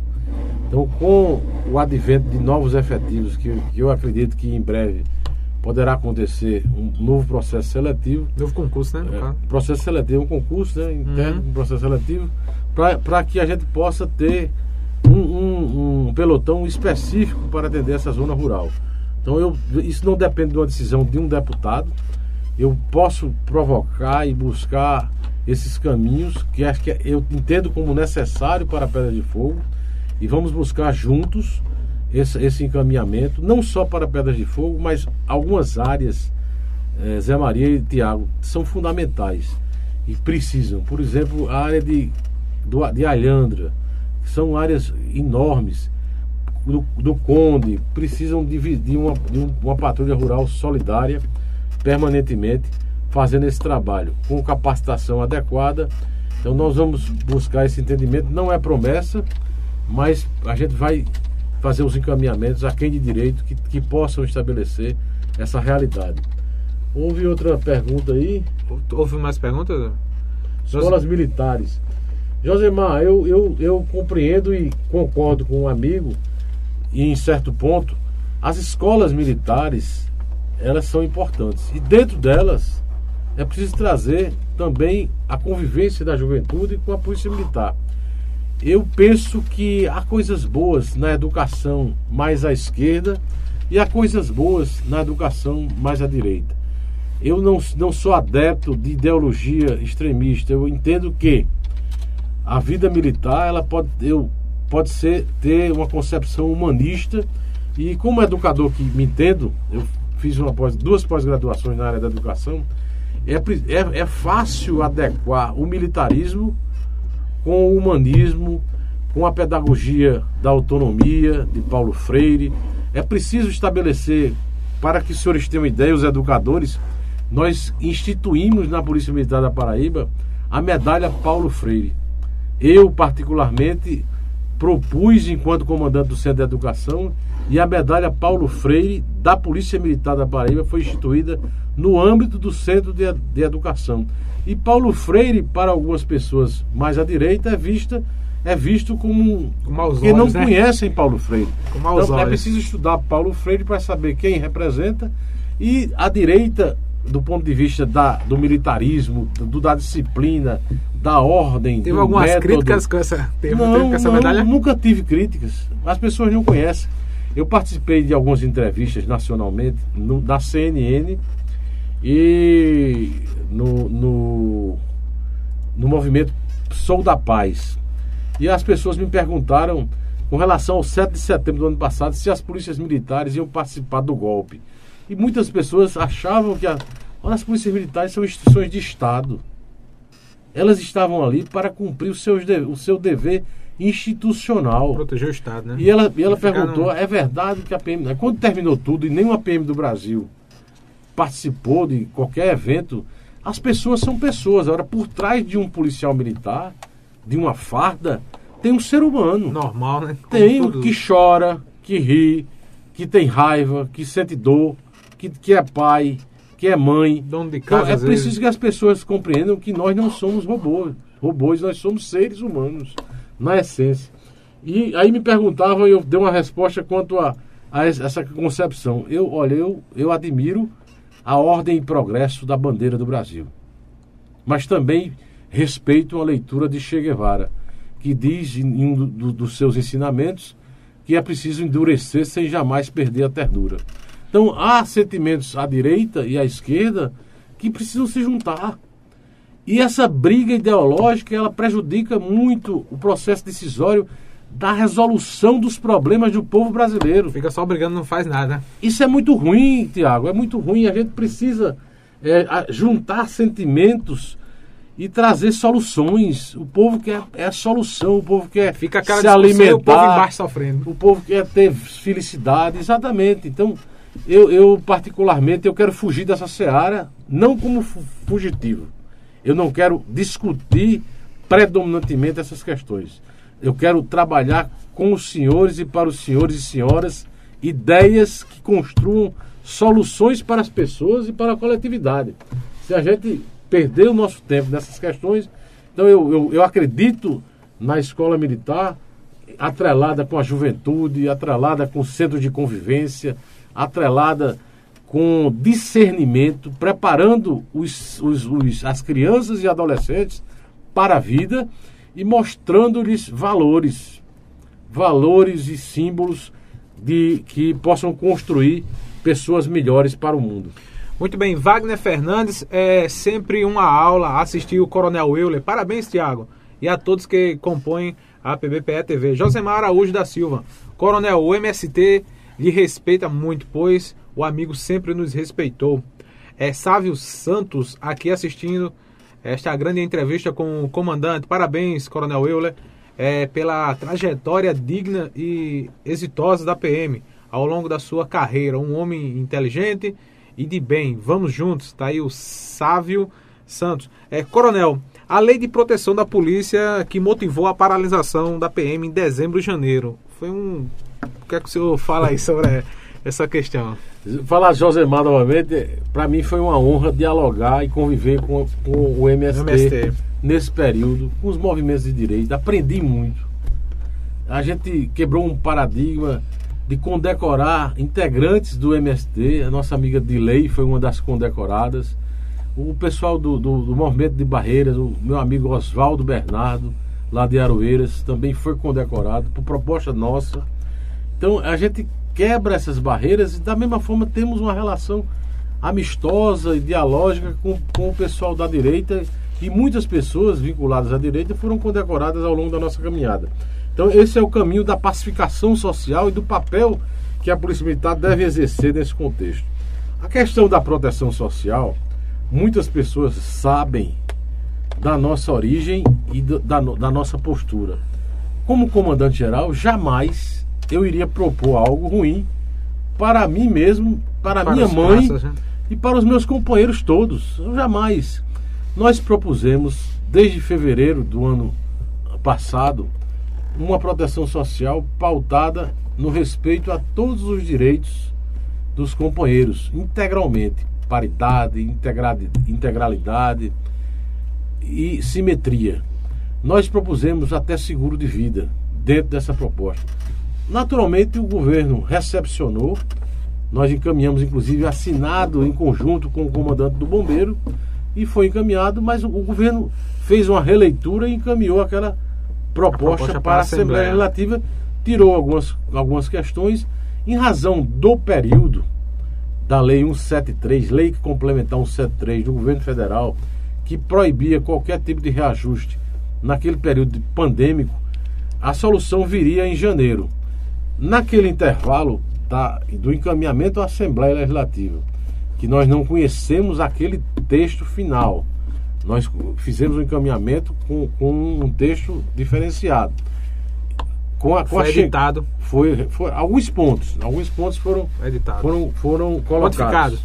E daí foi aquela celeuma toda, eu fiquei em silêncio, me recolhi e o Procurador-Geral do Estado fez a defesa do que ele fez o encaminhamento houve todo um cenário, as pessoas acompanharam, se montou, montaram palanques, naturalmente para fazer o papel político, eu respeito, é parte da democracia, e nos atingiram, tentaram de alguma forma. Eu não poderia, porque eu, eu, eu era a ponte entre o governo e a tropa. Enquanto comandante, eu tenho responsabilidade pública. Algumas pessoas queriam que eu fosse para a praça. Eu jamais faria pode, isso. Você não pode contra o seu se comandante, a, que é o se, governo. Né? Não, se a, eu, eu, o governador, a minha lealdade a ele e a lealdade à tropa, porque eu queria soluções. Eu não queria confusões. Eu não queria palanques. E o senhor, como, como comandante, o, o seu comandante é o governador. Né? Exato, né? mas eu poderia ir, ia ter problemas de ordem disciplinar, aí sim, a ponte ia quebrar e a gente não ia ter soluções. E quais foram as soluções que o governador João Azevedo nos como trouxe? Como é que ficou, ficou resolvido como? Ele atendeu a 100% da, da Bolsa de Desempenho para os veteranos em um determinado período de quatro anos e sendo analisadas outras possibilidades. Ele reduziu, o que foi importante, para sete anos o tempo de serviço das praças para a promoção de sete em sete anos. Além disso, ele deu a possibilidade de chegar até primeiro sargento com proventos de subtenente, independentemente de fazer qualquer processo seletivo interno. Então fez o CHC, fez o CHS, chegou a terceiro sargento, vai a segundo, a segundo primeiro sargento e chega no final da carreira com proventos de segundo tenente na reserva. Então foi um avanço importante. Passou-se de segundo sargento, os proventos, para é, segundo tenente. Então esse foi um ponto importante. Se aumentou a, os plantões extras, que eram outros, outro problema, em mais de 100%. As pessoas têm buscado o plantão extra, que era 160 reais no, em qualquer momento, nos finais de semana, agora 400 reais aproximadamente, nos finais de semana, de, o, o plantão de 24 horas. Então, isso aí também deu um alento importante para aquelas pessoas que desejem tirar o serviço extra. Isso é, foi importante nesse, nesse contexto. Além disso, nós encaminhamos uma proposta de readequação da Lei de Organização Básica, que é a nossa Lei de Organização Estrutural e Funcional. Isso vai gerar aumento de vagas para promoções. Além disso, o governador também melhorou a, a Bolsa Auxílio do Guarda Militar da Reserva em aproximadamente 20%. E os 10% que foi geral para todo o funcionalismo público. Então, esse conjunto de benfeitorias, de melhorias, elas foram decorrentes de um processo de negociação, de conversa entre o governo, os comandos e as associações de classe, de forma responsável, equilibrada e pública. Naturalmente, as pessoas querem mais, outras querem algo que não é possível dentro do contexto de um Estado que tem suas limitações também. Mas aqui a gente tem que agradecer os avanços ocorridos de forma responsável, porque é, é muito fácil oferecer algo, mas se não puder pagar. Então, em alguns instantes eu fico analisando se algumas pessoas estivessem no governo e outras já estiveram oposição e foram governo, país afora. E quando eram oposição, diziam que resolviam tudo. Quando chegaram no governo, nada fora resolvido, só promessas. Então, esse cenário precisa ser bem avaliado com toda a responsabilidade possível e nós temos a consciência de que avanços ocorreram com responsabilidade, porque antes de, também de ter a, nossa responsabilidade com o governador, com a tropa, nós temos com os cidadãos. E a Paraíba é, chegou a esse nível de destaque. A gente tinha 11 anos de encaminhamentos junto às ações de segurança pública. Nós tivemos, desses 11 anos, nove reduções das quais oito consecutivas. E agora esse ano, o primeiro quadrimestre tem uma redução de aproximadamente 3,9%, 4% dos crimes violentos letais intencionais. Nós entregamos o, o, o primeiro trimestre com redução nesse, nesse patamar e agora o comando, junto com a Secretaria de Segurança Pública, consegue manter no mês de abril. O mês de maio está se fechando, há uma leitura de alguns problemas pontuais no aumento da criminalidade, Santa Rita, Patos, é, que precisa de uma atenção diferenciada e, logicamente, a cúpula da segurança pública está verificando, mas o que há de mais importante é que a gente tem um programa de Estado chamado Paraíba Unida pela Paz. Que esse programa tem metodologia, tem análise criminal com estatística, tem uma leitura é, verdadeira e contínua. Entrará outro governante se manterá o governo atual, mas a política de Estado ela precisa ser mantida para o bem dos paraibanos que fazem parte de, dessa, dessa conquista do programa Paraíba Unida pela Paz. Estamos conversando com o Coronel Euler Chaves, ex-comandante da Polícia Militar do Estado da Paraíba. Coronel, a preço de hoje, quanto, quanto ganha um é, soldado, tenente e coronel? Quanto é que tá o... Deixa eu só agradecer as palavras do seu Edilson. Muito seu obrigado. Edilson, Edilson Vieira está sempre com a gente também. E do Major Wagner, que são generosos para conosco. O seu Edilson é, é uma, pessoa que eu já conheço há algum tempo, é um baluarte na, nos estudos, na, nas análises, na, nas ações vinculadas aos transportes, às estradas. É um cidadão de bem. Um abraço, seu Edilson, mais uma vez. É, hoje nós temos o salário base. Então, o policial da ativa Soldado, vamos lá, pelo soldado. Soldado da ativa. Ele ganha um salário base aproximadamente de 4.300, 4.500 reais bruto, salário bruto. O seu líquido, cada um faz o líquido. Chegou um determinado policial para mim, comandante, eu estou ganhando 1.500 reais. Mas quando você vai ver, a situação era pensão, alimenta, pensão alimentícia e empréstimo. Aí o bruto dele era 9 mil.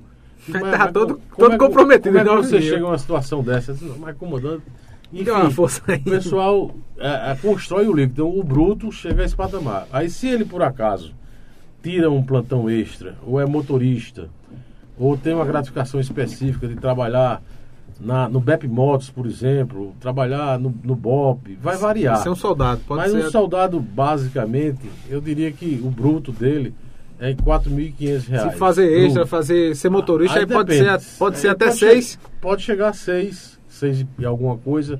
Tem deles que tiram muito extras. Eles preferem tirar os extras. Tem possibilidade, às vezes está de férias e tira extras mais, mais do que os outros. Mas aí vai va- variar. Vamos dizer assim que o bruto, em média, em média, eu, eu fazia, quando era comandante, uma média salarial por posto e graduação. Todo mês. A média foi crescendo. A média do soldado, eu não estou dizendo que é o salário de um soldado, a média gira em torno de 5.300 reais. A média. De um segundo tenente, que é, é, é em torno aí mais ou menos o bruto. Estou falando do bruto. Para o pessoal não está dizendo que o comandante está mentindo. Uhum. Ele gira, gira em torno aí de, de 11 mil reais, aproximadamente. E o coronel? E o coronel vai vir, girar em torno aí de 23 mil. Líquido, bruto. Bruto. né? Bruto. Bruto. Uhum. Mas aí tem, o coronel tem um, um- um- um- A maioria tem um cargo em comissão. A maioria. Quer dizer, o, o comandante e o sub não podem tirar o plantão extra, porque tem um cargo em comissão. Há uma proibição nesse sentido. E, mas os outros têm o, o plantão extra, outros ensinam, então vai variar. A média é nesse patamar. De 5.300, 11 mil e 23 um coronel. Muito bem, coronel. é, o senhor deixou o comando da PM para sair candidato a deputado estadual.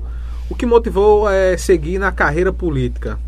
O que é que fez o senhor É, na, ver- na verdade, Tá como pré-candidato, na verdade, né? é, na verdade, a gente ainda não está com um partido escolhido, apesar de bem encaminhado. Ainda não se filiou, não? Ainda não me filiei porque eu tenho prazo ainda. Qual partido pretende ir? É, eu estou estudando, mas assim, há, há- há três partidos que a gente tem a chance de, de, de seguir. O primeiro deles é, é- é o Solidariedade, que a gente está tá dialogando. Que é o comando Solidariedade hoje, Hoje na é Paraíba? o, é o Fábio Carneiro, que é Fábio irmão do Carneiro. deputado Eduardo Carneiro. Eduardo Carneiro. Aí tem o- a Rede Sustentabilidade, que é o deputado Chió, e tem o PSD, que é a senadora Daniela Ribeiro. Então, esses três, eu conversei com republicanos, conversei com União Brasil, conversei que política é conversa. é, tem que ter diálogo. é. Política é conversa. Eu aprendi ao longo da minha caminhada que fazer política tem que ser conversa. Então, e aprendi também com o poeta Ronaldo Cunha Lima, ainda governador, quando ele dizia na- em em- na- nas suas falas que ninguém é candidato de si próprio. E a- não foi escolha de Euler ser candidato. Eu vou contar o contexto, porque a partir de 2014, quando eu terminava, quando se terminava um mandato de um governante, os partidos me procuravam para me convidavam a ser candidato. E as pessoas do, do próprio governo também incentivavam. E as pessoas amigas que acreditavam que aquele era o momento. 2014, aí eu procurei o governador da época. Governador, tá assim, assim, assim. O que é que o senhor acha? Não, fique por aí. Em 2018, aconteceu a mesma coisa. Procurei o governador. Não, não, não, não vá ser candidato, não. Fique por aí. E aconteceu agora em 2022. E eu procurei o governador João em 2021. 2021. Procurei o governador o ano passado. Três anos, é, três mandatos. É, aí perguntei, Esperando. governador, tem a situação. Aí ele, o governador João, ele, ele, ele gerou a possibilidade. Vamos avaliar. Mais próximo a gente conversa. Mas desde o ano passado que eu conversava com ele. Na verdade, desde 2014, que É. já vem. Porque sendo a gente não, não pode ser nessa- candidato de si próprio. Aham. E me procuraram. A gente estava bem no conceito eh, comunitário, o conceito interno também estava muito positivo. Veio essa crise de dezembro, janeiro, e a gente, de qualquer forma, eh, tentaram desgastar, eh, colocando nome também, no né? nome do comandante, enfim. Isso foi, fez, fez parte da estratégia do palanque montado Que já sabia que o senhor e da competição. pretendia. É, então aí, Aí vamos detonar aí o vamos- nome dele agora. queimar o nome do comandante. Fora o Euler, que O soou muito, é, né? Teve o aquele. Fora Euler e tal. E assim, isso de qualquer forma, para quem não, não nos conhece, Nos e, conhece. e na onda, é o efeito onda das redes sociais. É, a rede social é muito forte. foi muito ruim do ponto de vista da imagem do Euler. Mas as pessoas que me conhecem sabem que eu jamais faria algo contra a quem eu mais amo, que é, que, que é a minha polícia militar e aos companheiros e companheiras. Então isso até nos emociona, porque você é acusado daquilo que você não fez e não faria. Quem nos conhece sabe da nossa responsabilidade pública, do nosso dever a ser cumprido, da nossa, nossa defesa em todos os governos, por sempre melhorar mais a vida do policial militar. Não só do ponto de vista financeiro, mas do ponto de vista da dignidade, das condições de trabalho. E essas pessoas sabem disso. E algumas delas mentiram para se promoverem. Porque se não fizessem isso, não tinham vida longa. Então, mas Deus ele é o maior julgador e é quem vai avaliar e analisar e, e, e estabelecer todo esse processo de leitura de, dessas pessoas que caluniaram, que mentiram, que inventaram, que nos acusaram daquilo que nós não fizemos. E efetivamente sabiam até dos encaminhamentos formais que foram feitos, pois jamais Euler pela sua história, pela sua paixão pelo que faz, pela sua vida e pelo seu profissionalismo. Jamais faria isso com quem quer que seja, muito menos contra si próprio, contra a sua mãe e contra as pessoas que você trabalhou uma vida inteira e eu não ia pedir o que era ruim para mim próprio. Então eu fico tranquilo nesse contexto e, como eu coloquei, eu não sou candidato de mim próprio, é um processo de uma possível candidatura que vai desaguar nesses próximos dias com a escolha partidária, com a filiação, e a gente vai buscar os caminhos dentro do que a lei estabelece. Esses partidos que o senhor citou aí, é, é de base do, do, governador João Azevedo? São, são aliados? Todos, são todos dentro da, estão dentro da base do o senhor governo. citou aí uns cinco, mais ou menos. São todos não, aí eu fiquei em Só os três, agora. ah, os três, é. ah.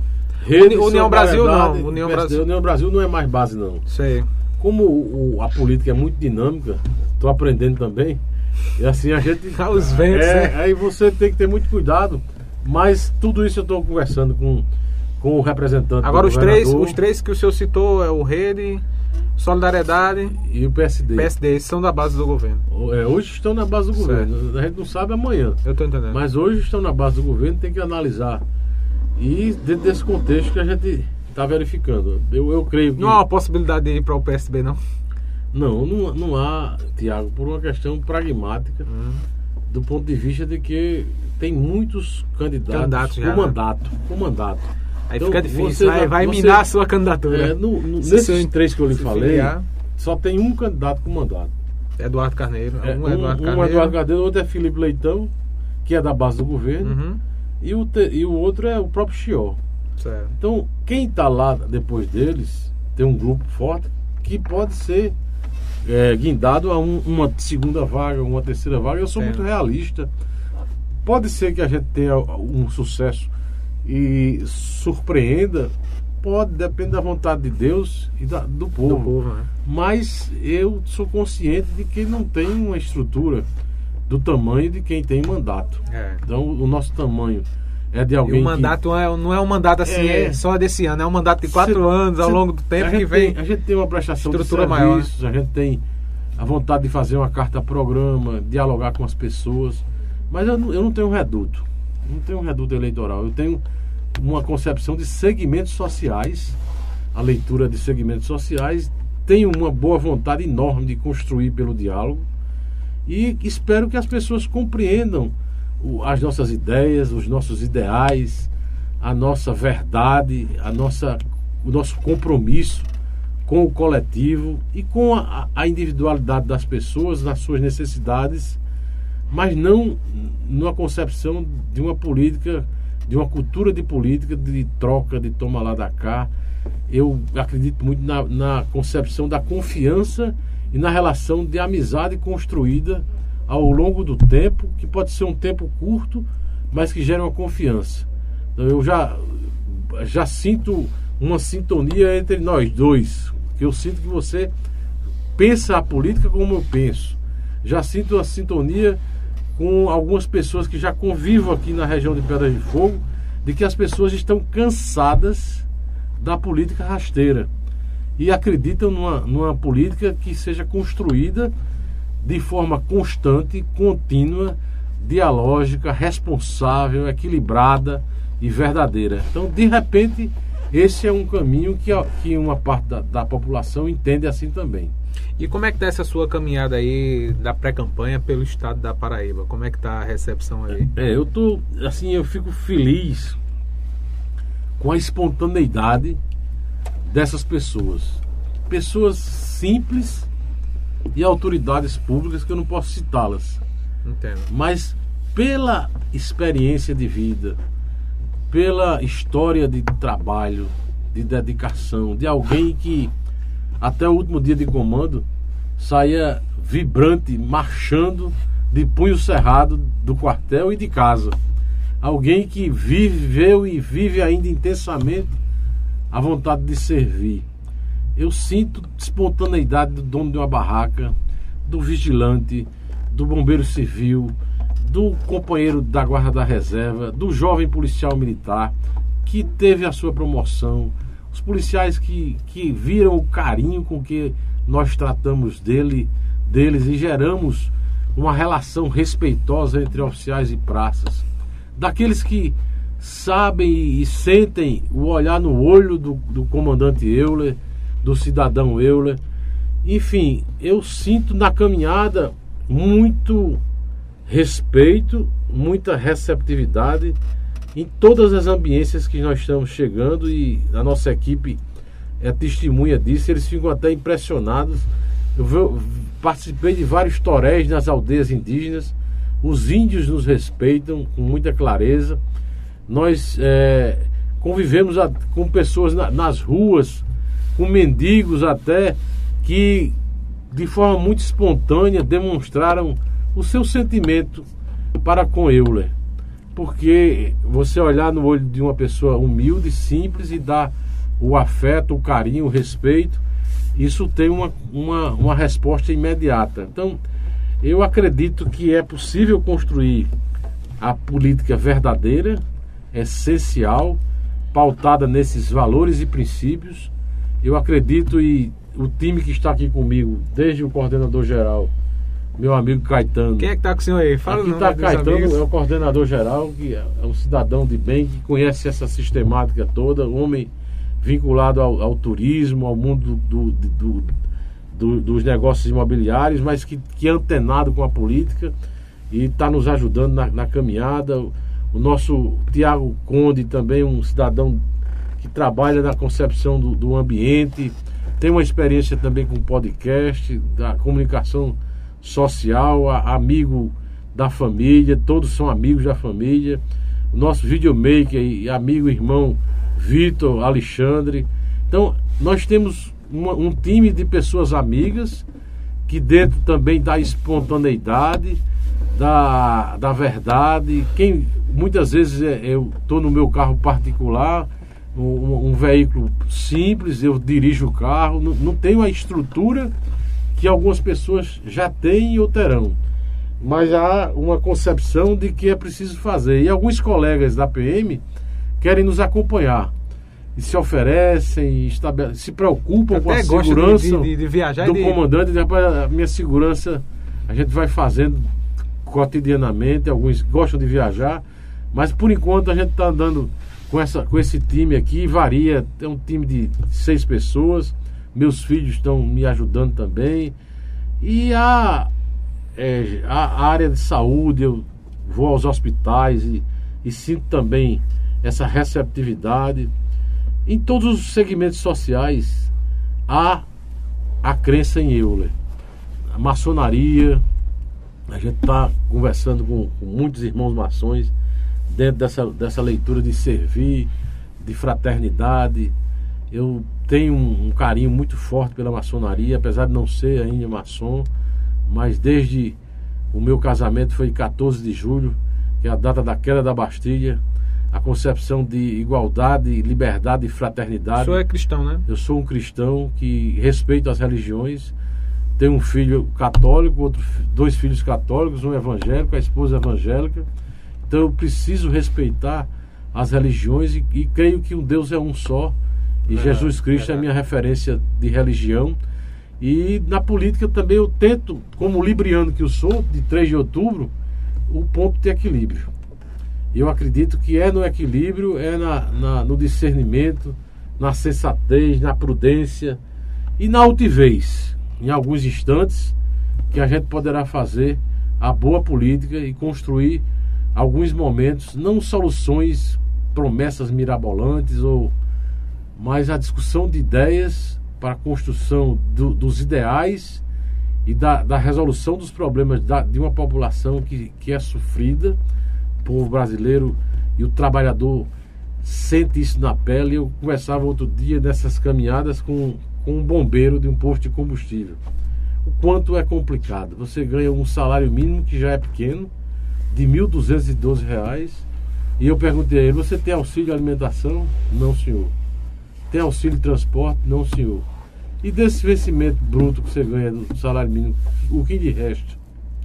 700 e alguma coisa. Então, porque aí numa escala de 12 por 36, 12 horas lá firme, correndo risco, saúde, lidando com combustível. Então o trabalhador brasileiro é um herói. É um herói, merece todo o nosso respeito, nossa admiração, porque viver e sobreviver com o salário mínimo já, já é um privilégio de poucos. Tem mais esse detalhe. Porque no, no, no nosso ali. país, grande parte ganha, vive com a metade do salário mínimo ou sobrevive. Então, esse cenário de desigualdade social me incomoda, me incomoda bastante.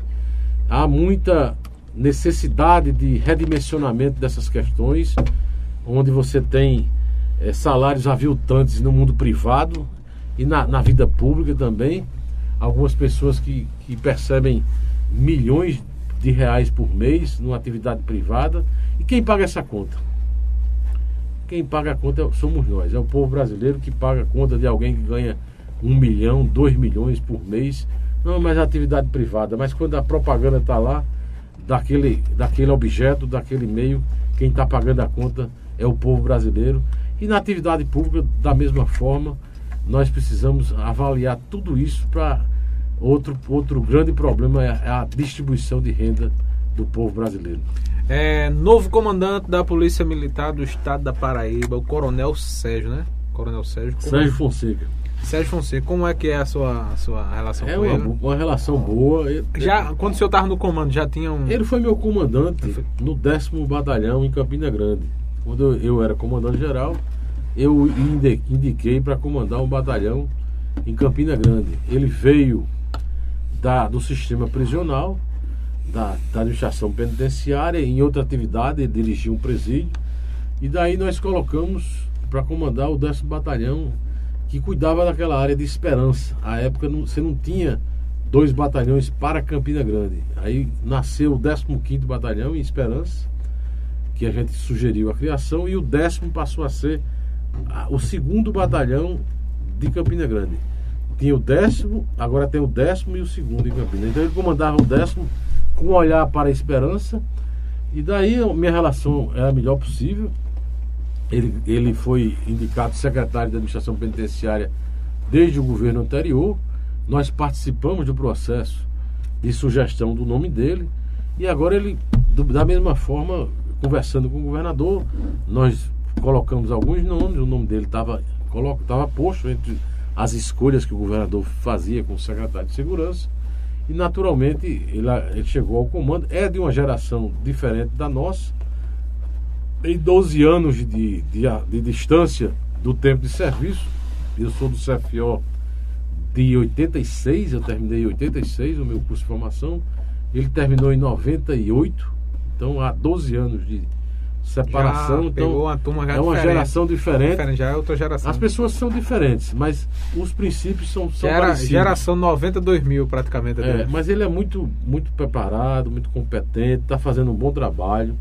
Não dá ainda para medir do ponto de vista da análise criminal, porque o período ainda é curto. Depois de um ano se é tem uma, uma dados, né? noção, né? mas é como eu coloquei, a PM não pode ser responsável nem solução desses problemas. As questões poderão crescer em razão de um conjunto de fatores. Você tem é, saúde, agora, educação, por exemplo, você tem um, vai ter um São, um São João agora no mês de junho extremamente diferente dos outros. Você está dois anos sem festas. Como é que vai ser o São João agora, país afora, Nordeste afora? Festa em cima de festa. Você vai é. ter uma eleição extremamente diferente das outras, extremamente polarizada, ideológica, e para isso reflete na segurança pública? Claro que reflete. É mais problema de violência humana, as pessoas não vão se entender e as festas com grandes eventos em Bananeiras, grandes eventos em Campina Grande, Patos, Santa Luzia, Patos. Aí você vai ter um conjunto de aplicação de efetivos direcionadas para os grandes eventos. Naturalmente, as outras áreas vão ficar desguarnecidas, porque a polícia não é onipresente, nem é onisciente. Aí poderá eclodir? Poderá, ou não. Porque você trabalha com algo imponderável, que é a violência humana. O desejo de delinquir está na cabeça e na mente das pessoas. Às vezes alimentada por um ódio intrínseco, às vezes alimentada por uma bebida que bebe a mais, pela droga ou pelas circunstâncias. Se você não pune adequadamente alguém que comete um homicídio com arma de fogo, se você não pune adequadamente alguém que porta uma arma ilegal permanentemente, quando ele é preso e é liberado, alguém que, que porta drogas e usa drogas e trafica drogas. Então esse alguém, ele vai ficar sempre motivado, estimulado a repetir o crime por algumas vezes em razão dessa impunidade. Então, nós temos essas questões.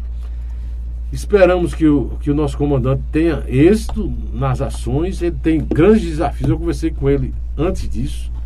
E os dois grandes desafios do comando serão as festas juninas e as eleições. E as eleições. Então, eleições eu, como é... eu, já, eu já vivenciei todos já, esses momentos. Já passou uma dica para. E para os senhores terem uma ideia, nós tivemos o prazer de receber do presidente do Tribunal Regional Eleitoral uma medalha.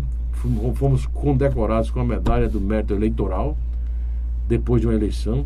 Depois de quase 30 anos tendo reforço da, das Forças Armadas do Exército Brasileiro nas eleições da Paraíba durante vários anos, nós tivemos em duas eleições, as últimas duas, fizemos as eleições sem o reforço do Exército Brasileiro. E quem assinou se responsabilizando por isso foi o Coronel Euler Chaves. E as eleições foram pacíficas, mas a responsabilidade é do comandante. Assinei em 2020 e 2018 assinei em 2020 e agora quem vai assinar é o Coronel Sérgio. A responsabilidade agora é, é do novo comandante-geral. Muito bem, é, queremos agradecer aí ao pessoal da Arte em Festa, Bosque das Flores, Zona Rural de Pedras e Fogo, Itafaiba é provedor de internet, a RC Serralharia, Instituto Boteiro Lobato, Loteamento Santa Emília, Lojão do Padeiro, Deli Charme, Moda Íntima, JR Ferriace, Casa das Cinquentinhas. Colabore assinando nossa página e canal, mande superchat, mande selos e acesse também o nosso portal www.pbpe.tv. Agradecendo aí a participação do Coronel Euler Chaves. Já chegando aí a parte final do nosso programa, né?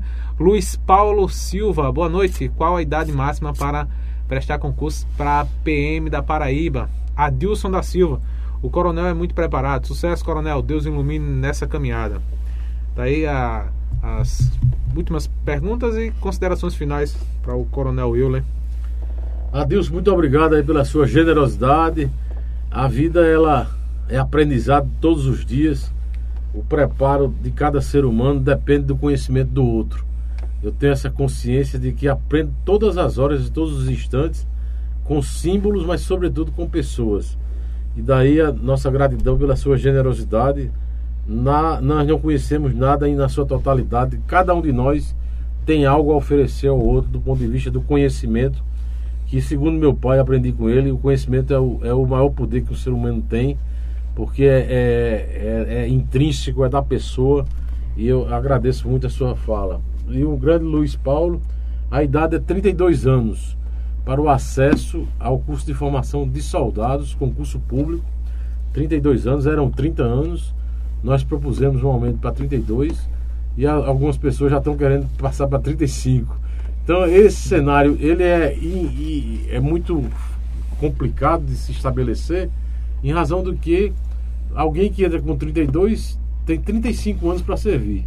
Então ele vai chegar a 67 é, anos. Então, para o exercício de, da atividade policial militar, a atividade operacional, depois dos 60, já vai ficando complicado.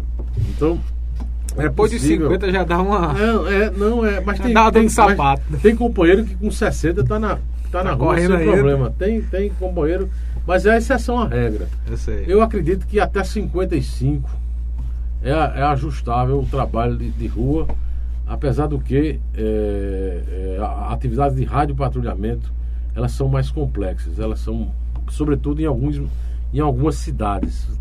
Policiamento em João Pessoa, em Campina Grande Santa Rita. São é pesado, muitas ocorrências ao mesmo tempo, né? Muitos problemas. Aí você, de repente, pega um município menor, com 5 mil habitantes, aí tem menos ocorrências, o camarada consegue, numa escala é, de 24 para 72, ou, é, ele normalmente consegue estabelecer uma, uma vida operacional mais prolongada. Mas quando o cara é empregado, quando o policial é empregado nessas cidades mais complexas, é, o tempo de, de vida operacional é, é menor. Então, é, essa é a visão que eu tenho. Para atividade burocrática, os 65 anos, acho que ainda vai. Mas essa versão ainda com 32 já vai a 67. Se ele não, não, não é, é, gozar as licenças, ele poderá reduzir aí um tempo, com, é, computando as licenças dele, para sair um pouco mais cedo. Mas é muita idade para o exercício de uma profissão que exige muito do homem. Muito bem. Coronel, muito obrigado por ter comparecido aí ao nosso podcast, por conversar e dar explicação aí é, aos internautas, dessas, tirar algumas dúvidas né, do pessoal e colaborar aí com o nosso podcast. Agradecer a todas as pessoas que ficaram na live aí assistindo. Agradecer ao Bruno Lima, ao Everson Mangaká. Agradecer ao pessoal que está ali acompanhando aqui. E deixar o senhor aí para fazer as considerações finais neste momento aí final. Meu caro Tiago, meu caro Bruno Lima, Everson, todo o time do PPPE, é. cidadãos do Pernambuco da Paraíba e cidadãos da Paraíba, muito obrigado pela paciência, muito obrigado pelo convite. Dizer-lhes que foi uma honra para mim estar aqui e continuarei à disposição de quando os senhores desejem, nós poderemos voltar e evocar ao final sempre deixar minha continência, meu respeito a cada um e a cada uma. Que Deus eles continue a nos abençoar, a nos comandar e nos proteger. Esse tem sido o nosso lema de vida. Deus nos comanda e nos protege e que a vontade dele seja feita. Uma boa noite a todos. Viva a democracia, viva a paz, viva a vida. Muito bem, pessoal. Nosso muito obrigado e lembrando que não esqueça de curtir, comentar, ativar as notificações aí, arroba PBPE E lembrando que esse podcast vai ficar disponível em todas as plataformas digitais de áudio. Você pode ouvir posteriormente, tá certo? Agradecer ao Bruno Lima. Próxima amanhã tem podcast, né, Bruno? É, Pastor Carlos, Pastor ah, Carlos Marinho amanhã com Bruno Lima. Próxima semana teremos aí é, a vereadora Elisa, Elisa Virgínia de João Pessoa e também tem a é, a Digital Influence, Rita, Rita, Rita Costa vai estar conosco aqui. Muito obrigado, Coronel. Até mais. Boa noite a todos aí. Até a próxima.